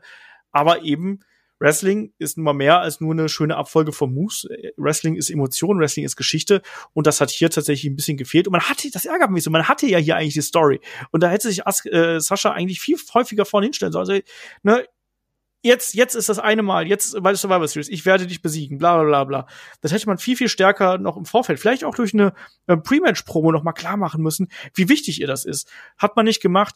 Dadurch hat es hier für mich ein bisschen gefehlt, weil ich glaube, dass die beiden da auch tatsächlich noch ein besseres Match ähm, abliefern können. Apropos, Wrestling ist nicht nur die Abfolge der Moves, sondern auch Story. Ähm, ich sag mal, im nächsten Match, was wir danach hatten, und ich rede nicht von Akira Tozawa und Archus und Robert Guke, sondern ich rede vom äh, 5 on 5 äh, Raw gegen SmackDown äh, Frauen-Match. Da hatten wir echt grottige Move-Abfolgen, haben wir auch gemerkt. Ähm, also so die, dieser Kontrast war sehr extrem. Ne? Auch immer schön, wie Natalia übrigens als Veteran verkauft wird, dann irgendwie einen Move macht, selber nicht weiß, was sie dafür ne, irgendwie macht mit, ich, ich hake jetzt irgendwelche Knie ein, drehe mich um und irgendwie ist das alles scheiße und ich trete ihr einfach gegen die Brust, weil ich so ein geiler Veteran bin übrigens. Ähm, also da war schon sehr, sehr viel, sehr, sehr schlecht von Move-Abfolgen her. Wir hatten zwar die Story drin, die ich auch so unfassbar unangenehm fand. Mit Lana, du stellst dich jetzt danach draußen auf die Treppe und kommst erst wieder, wenn, wenn wir dir sagen, dass du kommen darfst. Ja. Übrigens äh, auch mal ganz innovativ, wir haben mal wieder eine Bully-Storyline. Ja, ja, wirklich auch ganz anderes. Jackson, ne? Also das hatten wir ja generell noch nie. Ähm, ich hasse die so unfassbar. Ne? Das ist geisteskrank, wie ich diese Frau hasse. Ne? Und äh, das liegt nicht, wie sie es immer verkauft, an, an ihrer Statur, sondern einfach daran, dass die komplett untalentiert und scheiße ist. Ähm, also das, das fand ich alles schrecklich. Dieser eine Tritt von Shayna Baszler gegen den Kopf von Ruby Riot sah auch sehr, sehr böse aus übrigens. ähm, man hat immer gemerkt, wenn so gewisse Teilnehmer im Ring sind, dann ist das besser. So, also gerade eine Bailey oder sowas, die auch irgendwie sehr früh raus war, was ich gar nicht verstehen konnte. Ja, ähm, da möchte ich gleich noch mal, ich, ich mache mal hier so ein, so ein Erinnerungszeichen für mich, da möchte ich gleich noch mal ganz kurz drauf eingehen. Ja, weiter. Ja. Äh, so eine Bailey, so, da hast du gemerkt, die, die kann was. Eine Natalia kann prinzipiell auch was, aber so dieser, ich nenne es mal Submission-Versuch, also da kann ich noch drüber lachen. Ähm, so auch irgendwie eine, eine Lacey Evans kann so ihre vier Moves sauber ausführen und danach wird's auch sehr holprig. Lana, hast du gemerkt, war schon sehr choreografiert. Diese eine Abfolge, die sie da gezeigt hat, als sie mal im Ring war. Ja, das haben sie sehr oft geprobt, auf jeden Fall. Ja, das hast du komplett gemerkt. Ähm, Peyton Royce gar nicht so verkehrt. Über, über ein paar Strecken. Also, ich weiß nicht, ob die Moves auch alle sehr einstudiert waren, aber die hatte ja immer so eine, weiß nicht, so eine, so eine halbminütige Abfolge, die gar nicht so kacke aussah. Die fand ich eigentlich vollkommen in Ordnung. Auch dieser, dieser Finishing-Move, dieser eingedrehte Suplex, den mhm. mag ich irgendwie. Der, der, sieht echt gut aus. Der sieht auch wuchtig aus. Äh, ja, Shayna Baszler an sich eigentlich auch in Ordnung. So außer dieser Tritt gegen den Kopf von Ruby Riot. Bianca Belair natürlich sehr, sehr gut, aber auch da, gerade mit dem Finish, ich fand, hier sahen sehr viele Teilnehmer einfach doof aus. Ja. So. Jetzt, jetzt fange ich mal, ich, ich zäume das Pferd jetzt nochmal von vorne auf ähm, da sahen viele bei doof aus. Das ist nämlich genau mein Stichpunkt.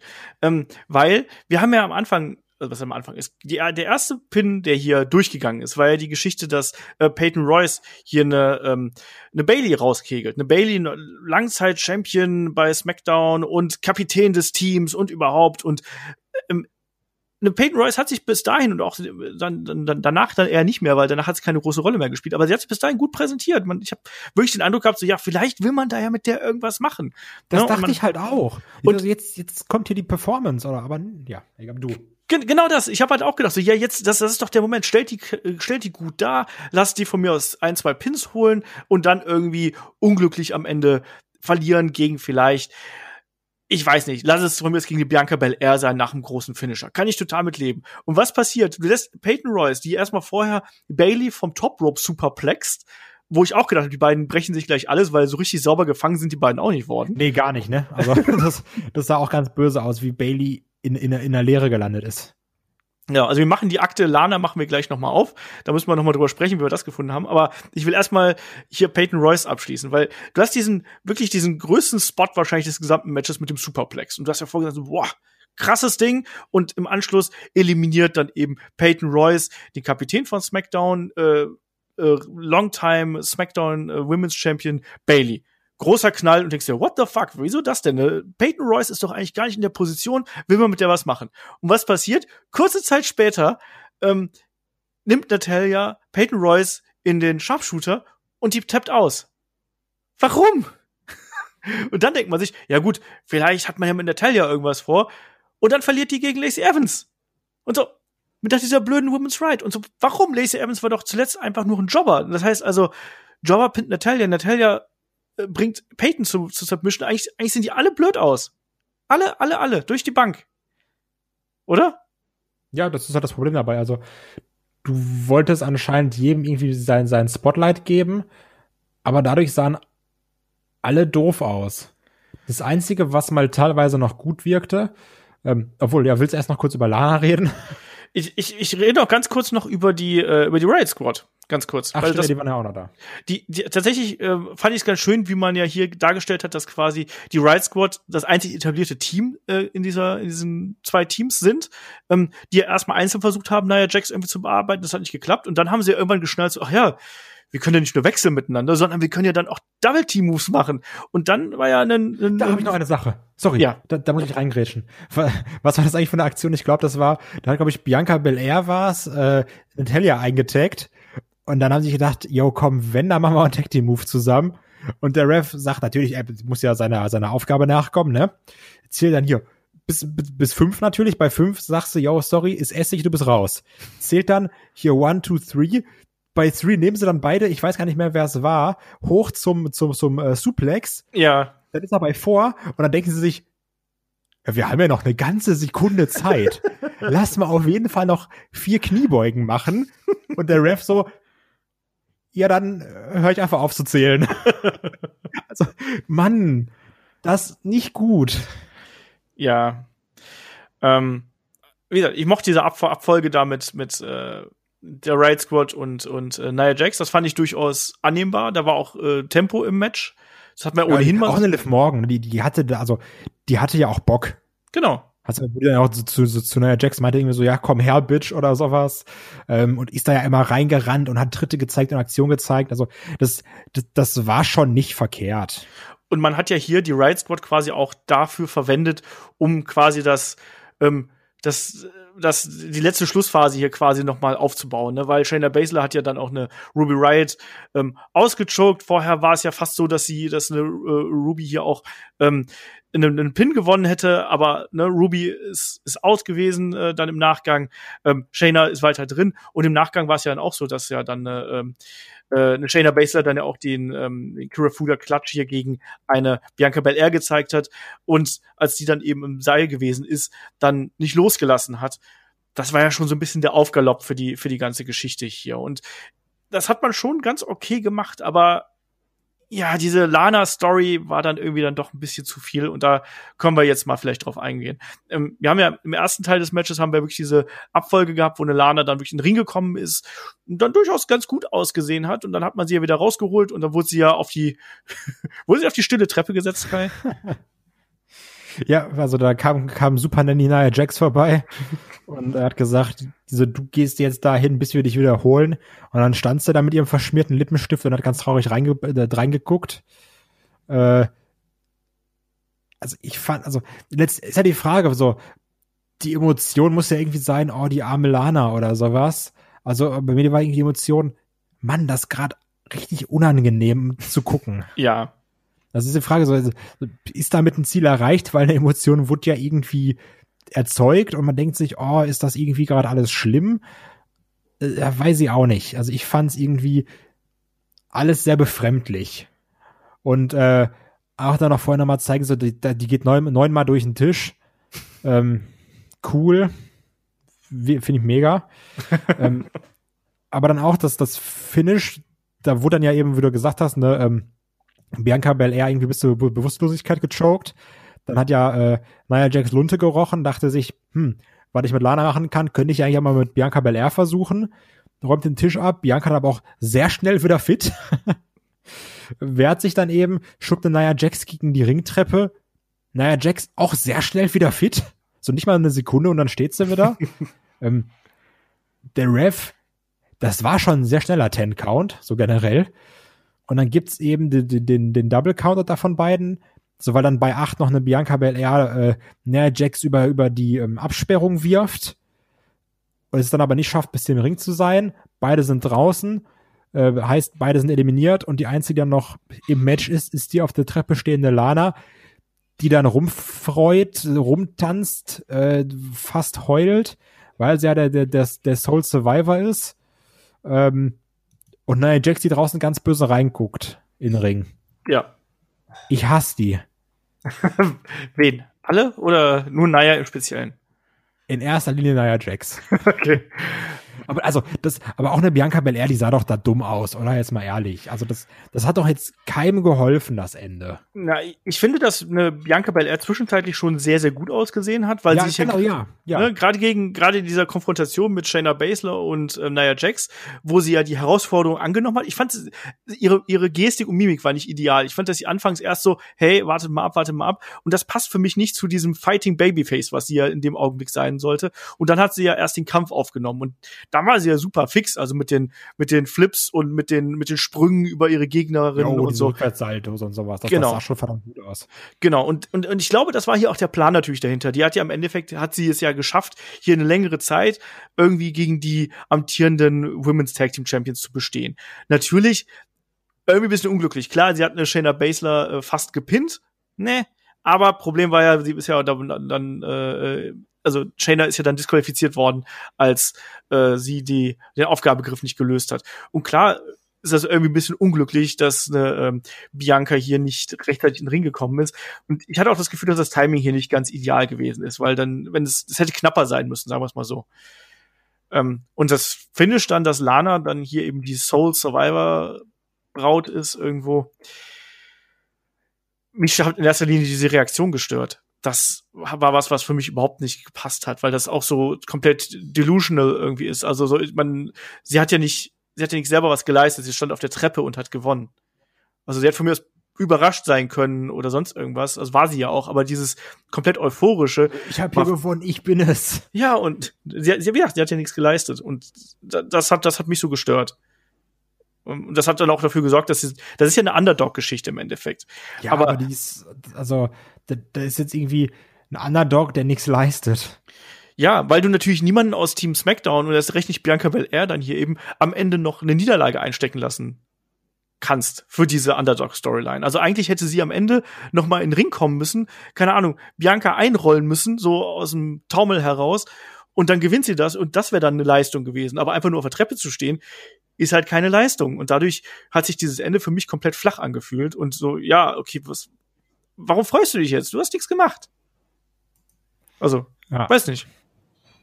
Also es, ich fand das Match, also gerade auch durch diese Story, die auch, die, die Story, die war ja sehr prominent in diesem Match, ne? Absolut, ja. Und ähm, das Wrestling war auch über weite Strecken nicht wirklich gut in dem Match. Ja. Ich fand das nicht toll. Ich fand, das war richtig, richtig kacke. Und mit 23 Minuten war mir das einfach viel zu viel dafür. ich fand, ich fand, es hatte Phasen, ähm, da hat es Spaß gemacht und es hat, es hat auch Phasen gehabt, wo es wirklich überhaupt nicht funktioniert und wo es ein bisschen auseinandergefallen ist. Und das war eben das Bittere an der Sache. Also ich finde, das hatte gerade, ich mochte diese Geschichte mit äh, ähm, wo eine Bianca Belair am Ende relativ prominent dargestellt worden. Ich fand auch diese Sequenz mit mit Bailey und äh, Peyton Royce am Anfang gut. Und dann hast du aber auch dazwischen äh, Momente gehabt, wo ich mich gefragt habe, wo will man damit hin? Will man da überhaupt irgendwo mit hin? Was ist die Geschichte? Die Sache mit Lana, anfangs unangenehm, am Ende merkwürdig. Alles keine positiven Argumente für so ein Match. Insofern, ja, ähm, eine schwierige Kiste. Ich fand's auch, ich fand's leidlich unterhaltsam, aber auf eine komische Art und Weise, die ich dir ähm, ungefähr äh, zehn Stunden nach dem Event noch nicht äh, genau sagen kann. Vielleicht sprechen wir uns in zwei Tagen noch mal, bis das ein bisschen weiter gesackt ist oder so. Ähm, ich fand's, glaube ich, nicht so schlimm wie du, aber ich fand's auch nicht wirklich gut und im besten Falle sage ich mal Durchschnitt. Ja. Ich fand es schon kacke. Ja, Fair enough. Ähm, ja, weiter ging's. Erstmal wurde TLC angekündigt. 20. Dezember steht's an. Dann, ich habe schon angekündigt, im Tropicana Field. Schöne Weihnachtsreview machen wir dann. ja, ist richtig, ne? Jeder Flasche Glühwein und dann Abfahrt. Sei vorsichtig mit Glühwein, Kai. Wir wissen, wo das endet. Sitze ich auch hier auf dem Stuhl und denkst einfach, ich kotze während des Podcasts. ja, wie damals bei WXW. Was, welche Anniversary Show war das? Keine Ahnung, beide. True, der letzten zwei Jahre auf jeden Fall. Ja. Wie war nochmal British Strong Style? Ich weiß es nicht. Ja, also die war auf jeden Fall schlimmer, da weiß ich noch weniger. Ja. Ähm, kommen wir jetzt hier zum Main Event Match, um es so auszudrücken. Wir haben ein letztes Mal Champion versus Champion, WWE Champion Drew McIntyre gegen Universal Champion Roman Reigns begleitet von Paul Heyman die beiden großen äh, Champions hier von beiden Brands gegeneinander, die beiden großen Männer auch. Und gegen den Drew McIntyre sieht fast ein Roman Reigns ein bisschen klein aus, oder? Ich habe auch gesagt, der Drew ist größer, als sie sich so face to face standen, ne? Ja, ja. Also auch so, auch so breiter ne? und auch viel, ein ganzes Stückchen muskulöser. Also wir haben gesagt, Roman Reigns in der Form seines Lebens, aber äh, Drew eben auch. Für einen Drew ist das gar nichts. ja. Ähm, kommen wir hier mal zum Match. Ähm, wie gesagt, ja, wir haben zwei. Kommen? Bitte? Ich bin, ich muss wirklich, bevor wir zum Match kommen, ich muss okay. wirklich nochmal sagen, ich habe es glaube ich schon in der Preview angedeutet. Ich bin sehr froh, dass äh, Drew McIntyre der Gegner ist und nicht Randy Orton, weil ich glaube, mhm. sonst wäre das Event nochmal eine halbe Stunde länger gewesen, allein durch die Entrances. Ähm, beim Roman Reigns Entrance, ne? Irgendwann war ich so, mal jetzt sei doch mal im, das kann doch nicht so lange dauern, im Ring zu laufen, Alter. Und dann stand er irgendwie vor dem Ring und ich war so, ey, fuck it, ich spule jetzt vor. Spule, glaube ich, 40 Minuten vor, steht er vor der Treppe. Das sind, das sind drei Schritte. So, Mann, das kann ich. Dann spule ich irgendwie noch mal so eine Minute vor, steht er am Seil. So, Alter, das ist jetzt, das kann jetzt nicht wahr sein.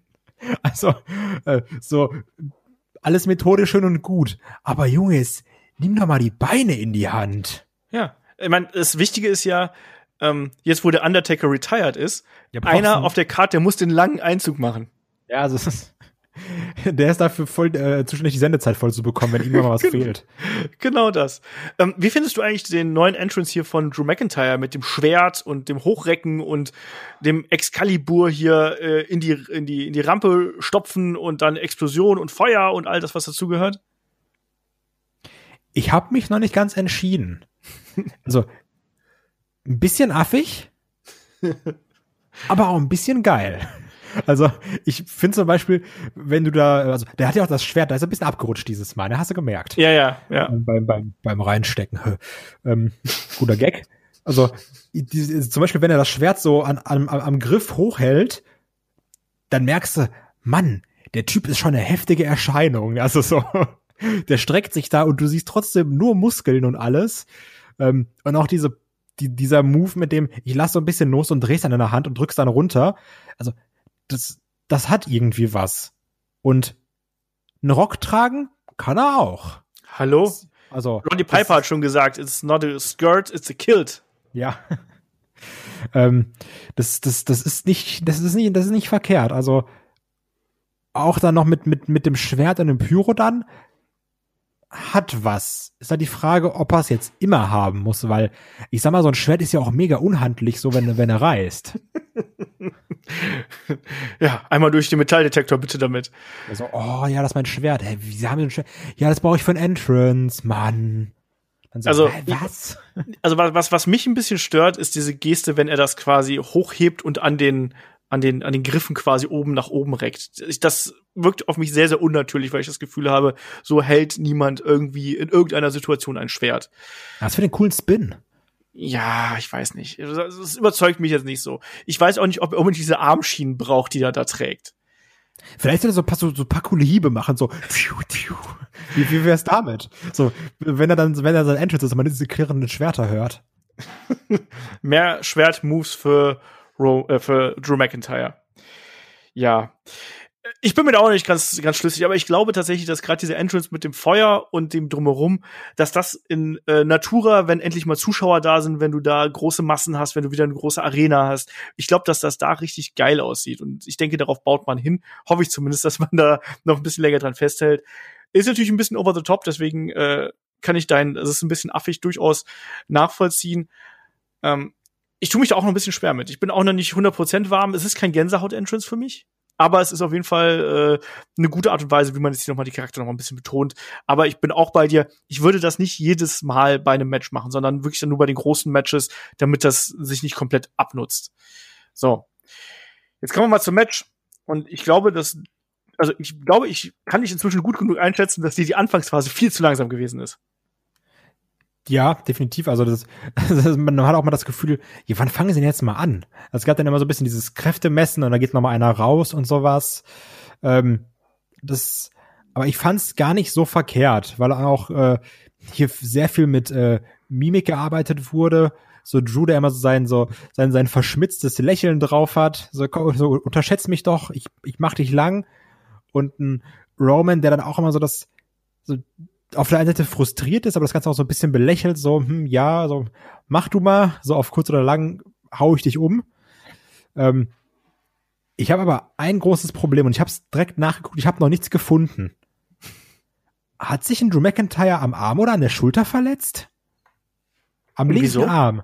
Die, das, also, das wurde, der wurde nicht normal gehalten die ganze Zeit. Okay. Und nach jeder Aktion wurde sie an den Arm gefasst.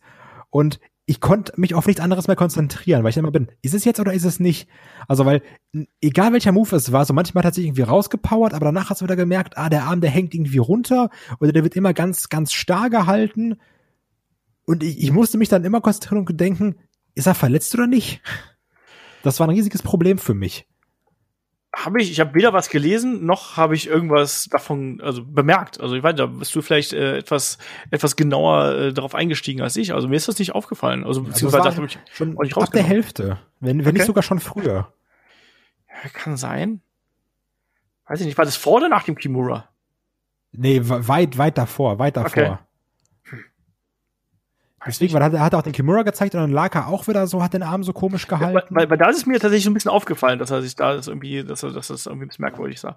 Ähm, kommen wir trotzdem mal ein bisschen zum Match. Ähm, ja, so ein bisschen Abfolge. Wir haben erstmal am Anfang dieses äh, Abtasten gehabt. Und ich finde hier in dem Match, ich habe schon von, von ein, zwei Matches gesagt, das war ausgeglichen, aber hier ist es ja wirklich so, dass du ähm, es ging ja wirklich hin und her einfach in dem Match. Also wer gerade die härteren Aktionen gezeigt hat und das, die haben sich immer wieder ausgekontert und auch gerade in der Anfangsphase war es ja dann so, da zeigt dann Drew McIntyre äh, den Neckbreaker und dann anschließend den Kip-Up. Ähm, äh, Roman Reigns weicht aus, will einen Samoan Drop zeigen, ähm, da den kontert wiederum einen äh, Drew McIntyre, dann geht's in den, äh, in den Turnbuckle und danach gibt's erst den Samoan Drop generell die Dynamik zwischen den beiden, ähm, die, die mochte ich sehr gern. Ich finde, man hat hier ein gutes ähm, also man, man hat es hier gut geschafft, gerade die großen Trademark-Aktionen so zu betonen, wo dann auch ein Roman Reigns versucht, den Superman-Punch zu zeigen, äh, Drew McIntyre auskontert in den Future Shock DDT, was ja auch früher mal sein Finisher gewesen ist, ähm, und dann wieder ein Two-Count. Und dieses ganze, ganze Hin und Her ähm, haben wir dann ja gesehen. Und äh, einen, ähm, einen Roman Reigns, der dann, der dann eben auch schon erstmal für den, äh, äh, für den Guillotine-Choke hier geht. Es gibt einen Overhead-Suplex. Und äh, danach gab es ja auch vielleicht ab dem Zeitpunkt, weil da haben wir dann auch gesehen, dass ein äh, Roman Reigns ähm, einen Drew McIntyre hier in den äh, in den Ringpfosten geschickt hat. Vielleicht danach, dass das so eine, vielleicht ist er einfach Verkaufen dieser Aktion gewesen? Ja, ich, ich weiß es nicht. Na gut. Also es, es, es kann sein, aber also irgendwas fand ich komisch. Also ich weiß nicht, vielleicht wenn du noch mal reinguckst oder sowas, also das sah schon teilweise nicht gut aus. Okay. Ich weiß nicht. Ähm, was ich sehr mochte, wiederum, war das, was nämlich nach dieser Ringpfosten-Geschichte kam, wo dann Roman Reigns hier das erste Mal ein Spear versucht hat und ein ähm, Drew McIntyre auch hier wieder ausweicht und ja in den Kimura äh, geht. Also das war ein sehr schöner Konter. Also fand ich super. Ja. Es sah sehr, sehr rund aus, weil ähm, es ist häufig, ich sag mal, beim Spear geht's noch, aber es ist häufig schwierig, so Rende Konter zu, zu gut, äh, Rende Finisher oder generell Moves gut zu kontern. Ohne dass es doof aussieht. Das ist ja auch ein Problem, was ich schon mehrfach bei, beim Claymore angemerkt habe. Ähm, aber das hier, das, das, das war super, super sauber. Ja. Ähm, auch da passt ja auch irgendwo. Ne? Beide haben eine Vergangenheit mit Brock Lesnar. Eigentlich ist das kein etatmäßiger Move von Drew McIntyre. Ähm, hier packt er den aus. Und wie du richtig gesagt hast, das sah richtig geil aus. Und das ist auch so ein Ding gewesen, also den hatte ich halt noch nie gesehen. Also ich kann mich nicht dran erinnern, dass, dass jemand schon mal den Spear ähm, so quasi aus der Bewegung heraus gekontert hätte. Das mochte ich sehr gerne. Und da hatte ich wirklich meinen Spaß dran und habe da vorgedacht, doch, krass, ne? Und dann Roman Reigns ist ja wirklich kurz vor der Aufgabe, ähm, verlässt dann den Ring, ähm, Drew McIntyre hinterher und ja, die Samoaner und die äh, Kommentatorenpulte, oder? Ja, und wenn es beim ersten Mal nicht klappt, dann halt beim zweiten Mal. ähm, ja. Das, das, das war schon nicht verkehrt. Und ich sag mal, wenn du schon einen Tisch kaputt machst, dann kannst du auch ganz aufräumen und spierst dann nochmal deinen Gegner durch die äh, Barrikade. Und, und das war auch was, was äh, man hier eben an dem Match ganz gut gesehen hat. Man hat so eine schöne Eskalation gehabt, äh, äh, wie ich das immer so schön sage. Ne? Also du hast eine schöne Entwicklung. Äh, klar, am Anfang das Abtasten, die großen Schläge und die großen Kicks teilweise auch. Und dann eben irgendwann geht's halt raus und es geht dann durch Tische und es geht durch Barrikaden. Und das hat für mich äh, äh hier ganz gut gepasst, vor allem auch, weil ja auch ein ähm, einen Roman Reigns das ja echt gut verkauft hat. Auch gerade die Tatsache, dass, dass dieser Drew McIntyre nicht mehr der Drew McIntyre ist, den er vor ein paar Jahren schon mal besiegt hat, sondern das ist jetzt jemand anders und der frisst sogar einen Spear und das ist ja schon, ja, das ist schon eine große Kiste, oder? Ja, das auf jeden Fall. Also, du hast auch gemerkt, also hier auch nicht zwingend ein großer Move bringt, bringt das Ende, ne? Also, die, die beiden, die schenken sich nichts, sondern auch, dass ein Drew McIntyre nochmal rauskommt hat ja auch gezeigt, so der wird auf jeden Fall nicht kampflos untergehen. Ja, und er ist eben auch stärker, als er es früher mal gewesen ist. Und der ist jetzt auf einem anderen Level, der ist härter und zäher, der will es vielleicht auch ein bisschen mehr, als er es früher noch gewollt hat. Ähm, das, finde ich, hat man hier gut rausgebracht, weil natürlich, wenn du Champion gegen Champion hast, du willst ja da nicht einen absolut Schwächer darstellen lassen. Und zugleich hat man es aber hier, wie ich finde, auch gut gemacht. Ähm, es war jetzt kein totales finnischer Overkill, oder wie siehst du das? Es waren ja schon einige Spears dabei und so, aber es war jetzt ja nicht komplett überladen, oder? Ja, das, das ist wahr. Also es war jetzt nicht irgendwie, ich, ich mache nochmal wie gegen Brock Lesnar sechs Superman-Punches und vier Spears und dann habe ich gewonnen. Das, das war ja hier wirklich vollkommen okay.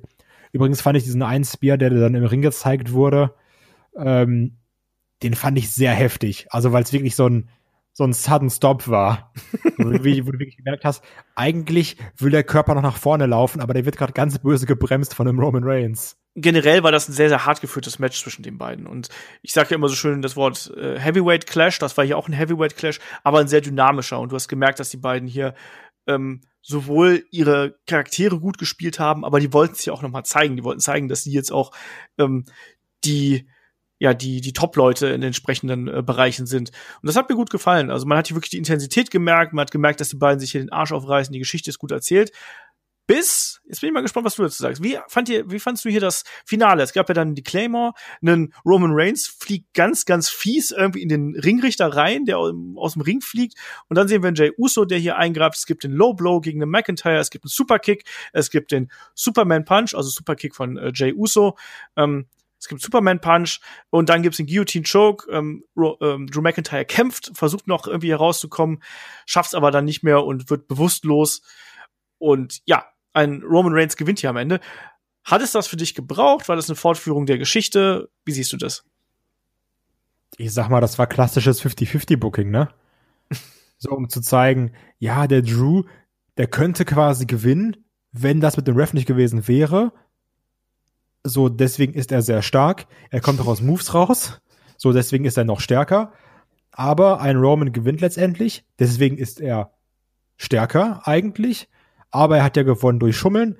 Also, ist er wirklich stärker? Fragezeichen. Also, das war so ein bisschen, also, klassisches 50-50-Booking, ne?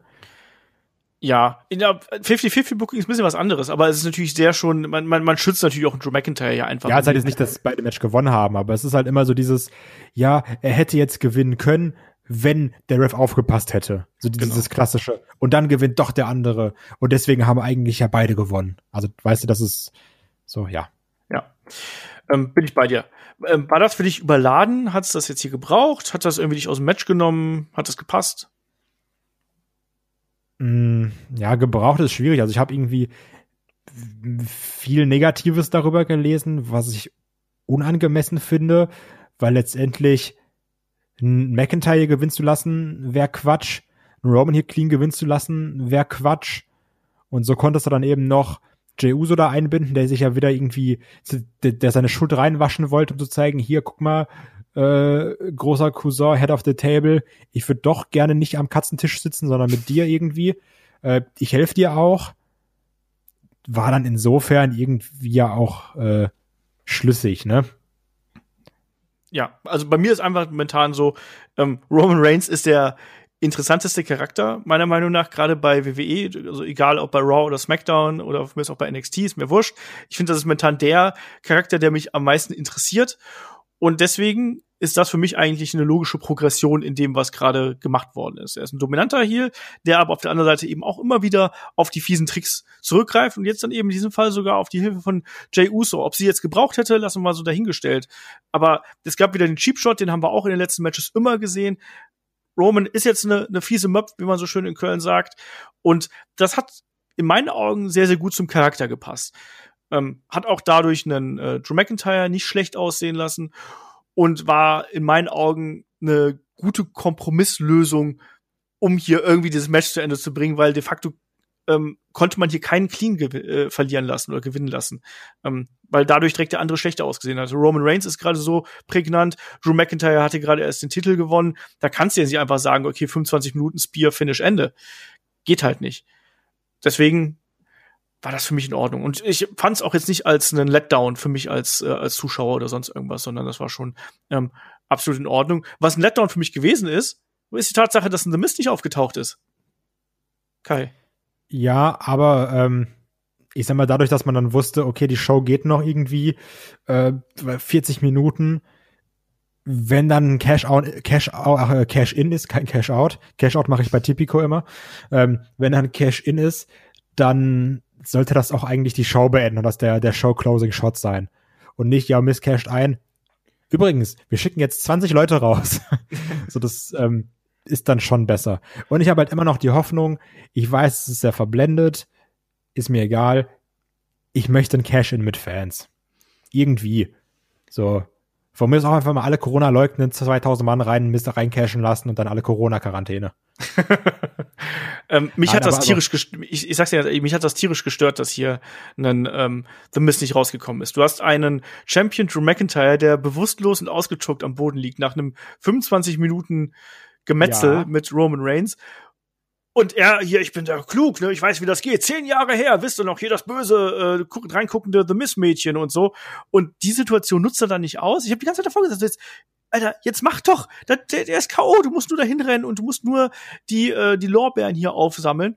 Warum? Und dann nicht mal angedeutet. Wir, wir alle wissen ja auch, der, der Tribal Chief, äh, der hat nicht so Bock, so Spotlight und sowas zu teilen, ne? Aber wenn er dann The Miss rausrennt oder sowas und dann den, die, die Family disrespected, ja, dann hat der Arsch aber Kirmes. So, also, ist, und dann war es ja auch so, du hattest dann ja die Kamera auf, auf Roman, der, der an der Bühne da gefeiert hat und Jey Uso meinte, ja, dann komm, ich habe hier noch einen Stuhl frei, setz die hin. Ähm, und dann saß ja auch ein Drew McIntyre schon wieder. Und dann war auch zu spät. Also ich fand das, ich fand das okay. Nee, ich fand's dumm. Ja. Also ich, fand, ich, ich finde, dass, dass dadurch ein The Miz extrem dumm ausgesehen hat, nee. gerade in der Art und Weise, wie er sich in den letzten Wochen präsentiert hat. Ja, das war nicht optimal. Das war, das war nicht die beste Chance. Weil, also das, das, der, der Faktor Roman Reigns, das, das, ich hätte auch nicht eingecashed. Bin ich ehrlich. Weil dann, dann, dann bist du da, machst gerade hier ist gerade schon Finale und dann ist aber Superman Punch. Und dann guckst du doof rum. Und dafür war es bis dann vor Gericht gezogen und hast einen Koffer geholt. Ja, also das war aber was ganz Großes, ne? Ja. Nee, also ich, ich kann das hier, also ich kann das ja wirklich nachvollziehen. Weil so, dann, dann wäre irgendwie, so, so, The Mist läuft dann an, am Roman Reigns vorbei und er denkt sich, nee, dann gebe ich jetzt mein Spotlight ab. Das passt doch auch nicht zum, zum, zum Tribal Chief, jetzt mal ehrlich. Also jetzt meine ich jetzt aber wirklich ernst. Das Ja. passt halt auch nicht. Ja, ach, ich weiß nicht. Ich, ich fand das, das hat, äh, das hat, das hat mich hier irgendwie so ein bisschen gestört. Also nicht, dass ich den jetzt unbedingt den, den Cash in jetzt unbedingt gebraucht hätte, aber es hätte für mich irgendwie wenigstens zu Charakter The Mist gepasst, wenn er nicht wenigstens sich mal gezeigt hätte, vielleicht mal reingelugt hätte und es mal angedeutet hätte, dass man dieses Kribbeln kurz hat, weißt du? Ja. Ja. Ja, naja, auf jeden Fall haben wir danach noch gesehen, dass hier äh, sich äh, Jay und Roman äh, wieder, äh, wieder versöhnen. Ne? Und Roman wieder sagt, na gut, komm, ne, bist ja doch irgendwie, bist doch Ganz Familie. Okay. genau. ähm, ja, und du hast richtig gesagt, man, wenn man dann mal äh, geschaut hat, äh, der reine, ich nenne es mal die reine Survivor Series, der Wrestling-Event, der endete so nach, ja, zwei Stunden 40, 50 irgendwie so um den Dreh und danach war aber noch mal ähm, 40 Minuten auf der Uhr irgendwo und dann gab's das große Farewell des Undertaker. Und ich muss dir gerade mal eine lustige Geschichte erzählen. Ich habe heute Nacht von Savio Vega geträumt. Ja, das äh, ist, ein, ist ein Zeichen, ne? Ja, aber ich habe kurz bevor ich ins Bett gegangen bin, habe ich auf den Instagram-Account äh, auf Instagram geschaut und da folge ich auch Savio Vega mit dem Headlock-Kanal.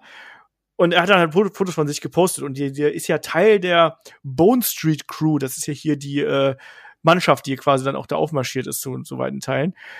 Und aus irgendeinem Grund habe ich geträumt, dass ich unbedingt, also ich auf irgendeiner Wrestling-Veranstaltung gewesen bin und ich wollte unbedingt ein Autogramm von Savio Vega, was ich Shaggy schenken wollte. Ich weiß jetzt nicht, ob das schon hier Pandemie, Isolationsstörungen in meinem, in meinem Hirn sind oder sonst irgendwas, aber ganz obskurer Kram. Und ich habe es am Ende nicht bekommen übrigens. Oh, Ja, enttäuschend. ist echt äh, bitter. So setzt du Nein. dich für Shaggy ein, ne? Keine ja, Mühe so sieht's aus. Naja, auf jeden Fall, ähm, die, die Festivitäten begannen damit, dass hier ein Mike Rome die Ansage gemacht hat und dann kamen ja erstmal diverse Gäste raus. Wir haben einen Shane McMahon gehabt. Ich zähle jetzt gerade mal ganz kurz auf und dann kannst du für mich gleich noch was dazu sagen. Ja, ich glaube, ich gehe einfach in der Zeit, weiß ich nicht, was kochen oder so. Wir hatten einen Shane McMahon, wir haben Big Show, ähm, JBL, ähm, Jeff Hardy, der sich das äh, Symbol des Undertaker aufs Gesicht Was sehr gemalt cool hat. aussah. Was sehr cool aussah. Ja, so ein bisschen wie so ein, wie so ein Undertaker-Waschbär. Na, dann nicht. Kam auch hier, wie heißt er, Frank Fährmann raus. genau. Wir, wir wollen die Waschbären sehen. Ähm, Mick Foley war dabei, der Godfather, die Godwins, äh, Henry und Phineas waren dabei, Savio Vega natürlich, Rikishi, Kevin Nash, Booker T, Shawn Michaels, Ric Flair, Triple H und dann am Ende äh, Kane und Kane dann sogar mit äh, äh, Ringmontur quasi, was ich ein bisschen witzig fand. Aber ohne Feuerwerk.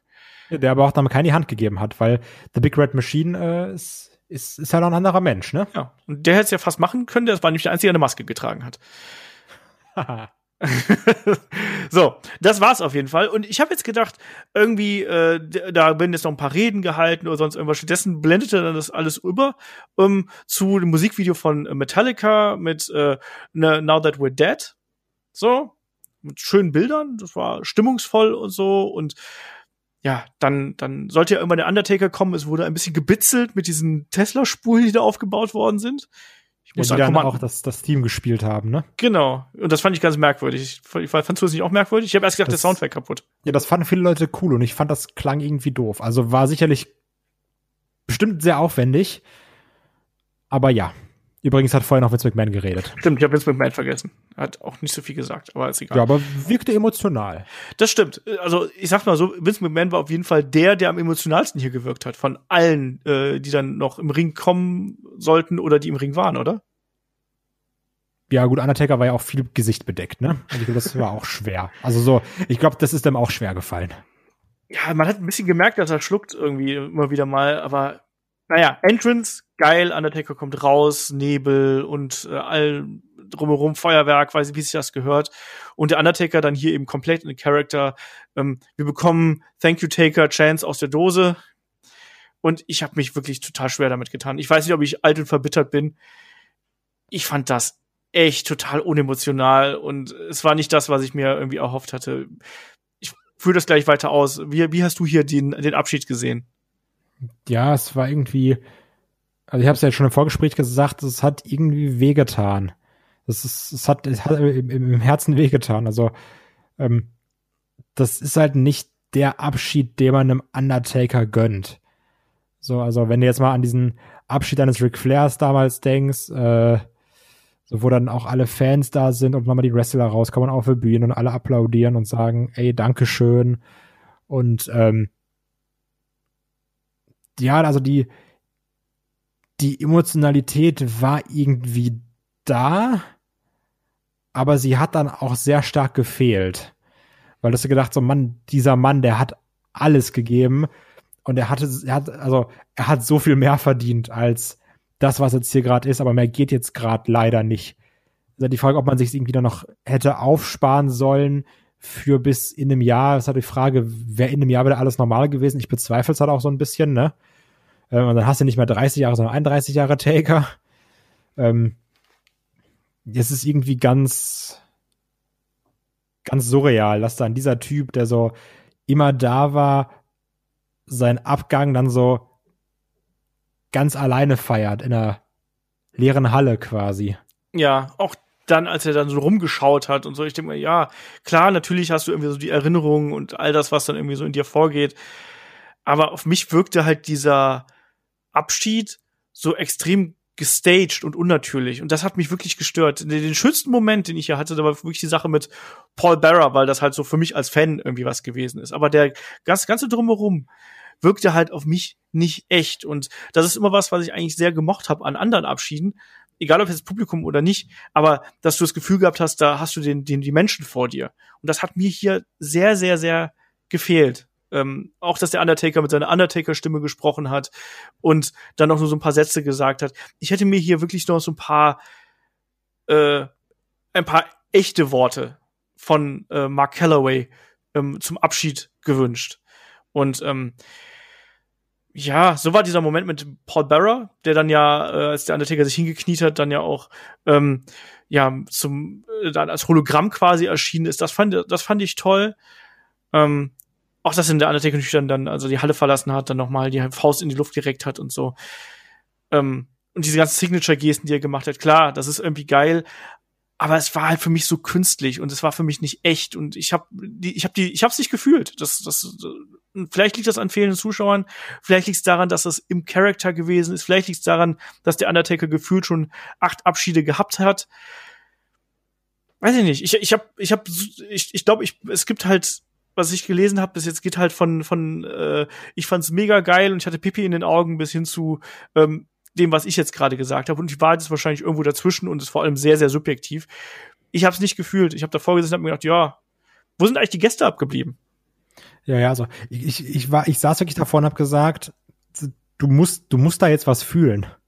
So, also, so, ich habe mich quasi dazu gezwungen, irgendwie was zu fühlen, so zu denken, so Mann, das ist der Undertaker, so, das ist, das ist schon krass, also so größer wird's eigentlich nicht mehr ja, es, es war irgendwie ein Abgang, der einem Taker nicht würdig war. Also jetzt damals bei WrestleMania 34? Nee, äh, du meinst 33, glaube ich, gegen Roman Reigns, dieses äh, furchtbare No-Holds-Barred-Match, wo er dann hinterher seinen Mantel und seinen Hut abgelegt hat.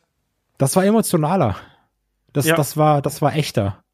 Ja. Und das hat mich hier ein bisschen gestört und äh, ich habe mir irgendwie was Größeres, Ehrlicheres, Offeneres vielleicht auch ein paar Tränen in irgendeiner Art und Weise oder ein paar Geschichten oder irgendwas. Ich habe auch erwartet, dass die Gäste irgendwas machen, außer dass alle in den Ring kommen, Hallo sagen und dann sich irgendwie an den Ring ranstellen. Das hat mir auch gefehlt. Also mir hat diese ganze, es war halt für mich keine wirkliche Feier, sondern es war halt dieser Entrance und mir hat da echt ein bisschen was gefehlt. Ich kann mir nicht, kann, kann dir nicht helfen. Also mit Paul Bearer war geil.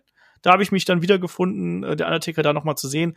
Ich muss aber halt eben auch sagen, ich glaube nicht, dass das der letzte Auftritt des Undertaker ge gewesen ist, auch wenn er gesagt hat, äh, dass der Undertaker jetzt in Ruhe äh, schlafen muss, zur Ruhe gelegt wird. Ich glaube da nicht dran irgendwo. Ich glaube, den werden wir garantiert noch äh, irgendwo noch mal sehen. Und ich hoffe einfach, dass er dann, ich, ich will noch einen ehrlichen Abschied. Das, das hat mich nicht befriedigt hier. Es tut mir leid. So. Das ist ein ganz komischer Send-off, ne? Ja, und es ist, mir, mir, tut's halt ein bisschen weh. Also mir tut's halt wirklich ein bisschen in der Seele weh. Der hat mich jetzt 30 Jahre begleitet. Ich weiß, dass ich, ich habe damals das, äh, das Debüt habe ich zusammen mit meinem Bruder äh, geschaut. Ich meine, das ist 30 Jahre her, da war ich elf irgendwo. Und ähm, also er begleitet mich meine ganze, meine ganze Wrestling-Laufbahn, äh, quasi, meine Wrestling-Konsumentenlaufbahn. Ähm, auch wenn ich jetzt nicht der riesen Undertaker-Fan gewesen bin, aber trotzdem war der halt immer jemand, der für große Momente irgendwie gesorgt hat und für große Matches auch immer wieder gesorgt hat. Und das war dem hier nicht würdig. Und das tut mir echt ein bisschen weh und äh, vielleicht tut es mir auch ein bisschen weh, dass ich da nicht emotional dabei gewesen bin, aber es hat mich nicht abgeholt. Schreibt uns da gerne mal, ne? Wie hat's euch gefallen? Schreibt uns gerne bei Twitter, bei YouTube und das Video oder so, ähm, wie ja, ihr das, das, gesehen mich, also wirklich, das würde mich mal definitiv interessieren, äh, wie die Leute denn, denn dieses Farewell gesehen haben, weil ich glaube, gerade so für die alle, die im Ring waren, war alles, was Backstage war oder auch davor im Hotel, wie, wie die Crew da zusammen abhängt, ich glaube, das war viel, viel geiler als alles andere. So, das, ich glaube, das war so ein jeglicher Abschied für die und also jetzt mal Hand aufs Herz, du kannst mir jetzt nicht erzählen, dass auch die Legends damit zufrieden waren, kurz einmal zum Ring zu kommen, dadurch rumzustehen und nichts zu machen. Jetzt mal, also jetzt mal ehrlich, oder? Ja. Gerade für so einen jahrelangen Freund. Also. ja, vielleicht freuen die sich einfach auf die Aftershow-Party oder so. Ja, kann auch sein. Also das ist, äh, also es war alles irgendwie ein bisschen unrund und äh, komisch. Und ich will unbedingt wissen, ob das noch jemandem aufgefallen ist mit dem Arm von Drew McIntyre, weil das ist mir wirklich ganz, ganz krass aufgefallen. Na gut, ich bin mal gespannt, ob wir da noch äh, Einsendungen bekommen. Also schreibt uns da gerne. Twitter äh, sind wir bei headlock.de und natürlich bei YouTube könnt ihr uns auch finden. Oder ansonsten fragen headlock.de. Generell, wenn ihr natürlich Fragen habt, die wir vielleicht dann auch im nächsten Podcast beantworten sollen, schickt uns die gerne zu. So, Kai, kommen wir doch hier mal jetzt an der Stelle zu unserem Fazit und zur Bananenwertung. Wie hast du hier die Survivor Series in der Gänze gesehen? Wie hat sie dir gefallen? Und wir brauchen natürlich wie immer die Bananenwertung ich finde es echt schwierig. Also wirklich, ich, äh, es, es gibt so extreme Ausschläge wie das Tag Team Match, mit dem ich wirklich sehr viel Spaß hatte. Ähm, dann hast du aber auf der anderen Seite dieses Frauenmatch, was ich katastrophal fand. Ähm, das, das, das Main Event, also das Main Event Match natürlich. Das, das, das war für das, was es war, auf jeden Fall irgendwie auch gut. So, ich hatte halt irgendwie dieses Problem, wo ich mich gefragt habe, ist er jetzt verletzt oder nicht? Das ist dumm, weil ich mich damit auch irgendwie selber ein bisschen aus dem Match rausgenommen habe. Ähm, Finish war jetzt irgendwie ungeil, macht aber Sinn, natürlich. Das ist immer so auch ein bisschen das Problem bei Champion gegen Champion, wenn beide stark aussehen sollen. Du kannst halt nicht jedem immer von Brock Lesnar äh, squashen lassen. Ähm, das Männerding hat mir erstaunlich viel Spaß gemacht. Also hat mich dann wirklich doch gewundert. Ich habe es ja so ein bisschen erwartet und wir wollten ja auch unterhalten werden, haben wir auch in der Preview gesagt. Und das hat es eigentlich getan. Ich würde dem Ding hier aber overall so eine sechs bis sieben geben. What? Sieben? Ja, das Ah, nee, Alter. ja, eine sechs. Sagen wir eine sechs. Also, das, das finde ich schon ein bisschen viel. Ich gebe dem Ding hier eine fünf. Ich, ich denke halt immer, ich denke immer so, fünf von zehn ist halt eine vier. Aber es war ja mehr als eine vier. So sch schulnotenmäßig. Das ist immer mein Problem. Ich finde fünf finde ich hier finde ich hier gerechtfertigt. Ich fand das war es war da, da, für mich gab es halt relativ also hier waren ein paar gute Matches dabei, die waren okay, aber ich hatte jetzt nicht dieses Top-Notch Match, was mich jetzt absolut reingerissen hätte, wo ich dir noch in drei Wochen von erzähle, weil ich so geil fand, sondern ich finde hier waren ein paar gute Matches dabei, angefangen bei dem Main Event Match, was ich mochte. Sasha Banks gegen Asuka war gut, passt auch da irgendwie vollkommen mit rein. Ähm, Street Profits gegen ähm, äh, gegen New Day waren gut. Opener war okay, war unterhaltsam, aber jetzt auch nichts, wo ich sage, da, das, da kräht morgen noch ein Hahn nach. Battle Royale war in Ordnung.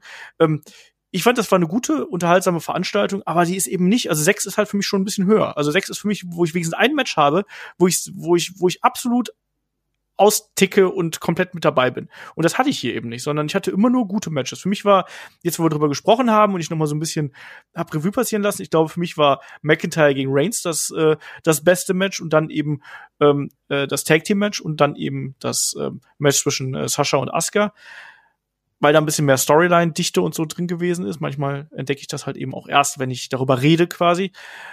Und ja, ähm, ich bin bei fünf. Ich, ich fand, es war, es war eine solide Veranstaltung, aber mir hat auch hier dieser, dieser Rauschmeister mit der Undertaker-Geschichte, die würde ich ja auch mit reinzählen. Und da gibt's halt eben bei mir auch dicke Abzüge. Wenn, wenn wir die noch mit rein, ich habe jetzt nur so Matches bedacht, dann, äh, also an, an sich bin ich hier bei einer, dann würde würd ich sagen, eine sechs, wenn ich das so die, die, wenn ich so die, die, die, äh, Skala für mich so auslote, dann wäre das eine sechs. Mit dem Undertaker-Ding dran, was nochmal viel von der Zeit ausmacht, aber dann doch irgendwie gar nicht so geil war, dann würde ich sagen eine 5 von 10. Ja, so ist es halt. Schreibt uns da auch gerne, wie ihr den ähm, Event hier gesehen habt. Und äh, Kai, möchtest du noch abschließend etwas sagen? Ja, sieben ist bedeutend zu hoch, wenn ich so drüber nachdenke. Ja, sieben ist halt schon, ist halt, wäre es halt ein krasser, ein krasses Ding. Nee, wir, äh, wir haben hier durchaus gute Matches gesehen, aber für mich äh, hat es dann eben auch dann nicht ganz gereicht, um mich hier komplett. Ähm, Ach, warte mal, äh, warte mal, wie, wie komplett doof. Äh, Bananenwertung ist ja, geht ja bis acht, geht ja gar nicht bis zehn, ne? Ja, ja, ich weiß, weil du nicht ach rechnen kannst. Jetzt verstehe ich auch, warum du so reagiert hast. Nee, dann, ach so, oh, Junge, deswegen habe ich auch gesagt, so sechs oder sieben von zehn. Jetzt, jetzt checke ich auch, warum du bei der sieben so, so, so komplett Dingens war es. Nee, ach, Junge, dann war es auf jeden Fall, äh, dann war eine 4 oder eine 5. jetzt, jetzt check ich auch, wo, wo, woher deine, deine, deine, dein, dein, dein plötzlicher Ausbruch war. Nee, klar, es geht, Banane geht ja nur bis 8, ganz vergessen. Mann, wie viele Reviews haben wir schon miteinander gemacht? Jetzt anscheinend zu viele. du siehst den Wald vor lauter Bananen nicht, mein Freund. Ja, ja, du lässt mich auch erzählen, nicht so, ja, sieben von zehn. Ich habe einfach gedacht, du rechnest schlecht, so wie ich auch immer schlecht rechne. Stimmt. Jeder Podcast nur nach so 50 Prozent aus, einer korrigiert den anderen. Weil beide sehr dumm sind. Ach ja.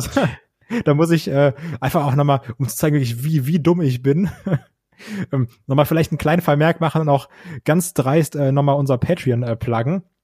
Da haben nämlich, das wird, ich weiß gar nicht, ob es schon online ist oder ob es noch online ist, es wird, es wird noch online kommen, könnt ihr euch drauf freuen, aber als, als kleiner Teaser, da haben ja äh, Chris und ich die, den Watch-Along gemacht zu WrestleMania 17 und dumm wie ich bin, natürlich nur Luft im Kopf, gucken wir das Match von äh, Triple H und Undertaker. Und irgendwie ähm, Taker so ist irgendwie, nee, Triple H gerade quasi, einer von beiden gerade aber irgendwie den Sieg zu holen und der andere kommt raus, bin ich so, ah, Wrestling typisch, klar, jetzt gewinnt natürlich der und der. Chris fragt so, ja und was glaubst du, wer gewinnt? Man hat im Kopf, es ist WrestleMania. Und ich so, ja, es, ich könnte schon sein, dass Triple H das hier holt. also um nochmal klarzustellen, wie sehr dumm ich bin. Eieiei. Ja. So kann es gehen manchmal sind die Gedanken ganz woanders. Da denkt man auch, die Bananenwertung geht bis 10. Richtig. Ich bin, so. ich bin wie Dave Melzer, weiß ich, ich springe einfach manchmal in mein eigenes Rating-System. das, das Event kriegt 9 von 8 Bananen. Oh Mann. Naja, aber ich würde sagen, wir sind hier durch und vor allem, wir haben ja schon äh, das nächste Podcast-Ding hier wieder vor der Brust, Kai, weil wir haben es ja äh, in schöner Regelmäßigkeit gemacht, gerade auch nach dem Big Four oder jetzt auch zuletzt. Ähm, Raw Cross SmackDown steht dann am Wochenende wieder an und da beleuchten wir dann natürlich die Geschehnisse nach der Survivor Series natürlich. Ne? Was geschah nach der Survivor Series? Darüber sprechen wir bei Raw Cross SmackDown am Samstag auf Patreon und bei Steady und am Sonntag hier dann im Free Feed. Da werden wir noch mal beleuchten, was da passiert. Und wer weiß, vielleicht sehen wir Lars Sullivan wieder, vielleicht dann auch mal ein Alistair Black. Man weiß es nicht, vielleicht ein Cesaro. Wir werden sehen. Ja, Alistair Black, äh, äh, nee, oder Lars Sullivan äh, fordert, glaube ich, Roman Reigns raus und gewinnt bei TLC. Es wird Zeit. genau. Sagen so, ja, der hat mich auch damals immer gemobbt. Ich durfte nie am Tisch sitzen. Genau, das ist dann auf jeden Fall der Plan. Am, äh, das gibt's am Samstag beziehungsweise am Sonntag dann hier eben für alle. Wir haben jetzt unter der Woche haben äh, wir noch das Magazin, wir haben das Match of the Week, wir haben 2 by 5 bei Patreon und bei Steady. Also freut euch darauf. Wir bomben euch zu mit Podcast. Jetzt ist ein guter Zeitpunkt einzusteigen ähm, bei Patreon und bei Steady. Und ihr habt obendrein auch noch Zugriff auf das gesamte Archiv. Und ihr könnt euch vielleicht nochmal die Survivor Series 93 mit Shaggy und mir äh, anschauen die gar nicht so gut ist, aber mit uns macht Spaß. Das haben wir schon diverse Male jetzt gehört. Wir machen den Event besser. So muss das sein. Und in dem Sinne sage ich Dankeschön fürs Zuhören und bis zum nächsten Mal hier bei Headlock, dem Pro Wrestling Podcast. Macht's gut, bis dahin. Tschüss. Tschüss.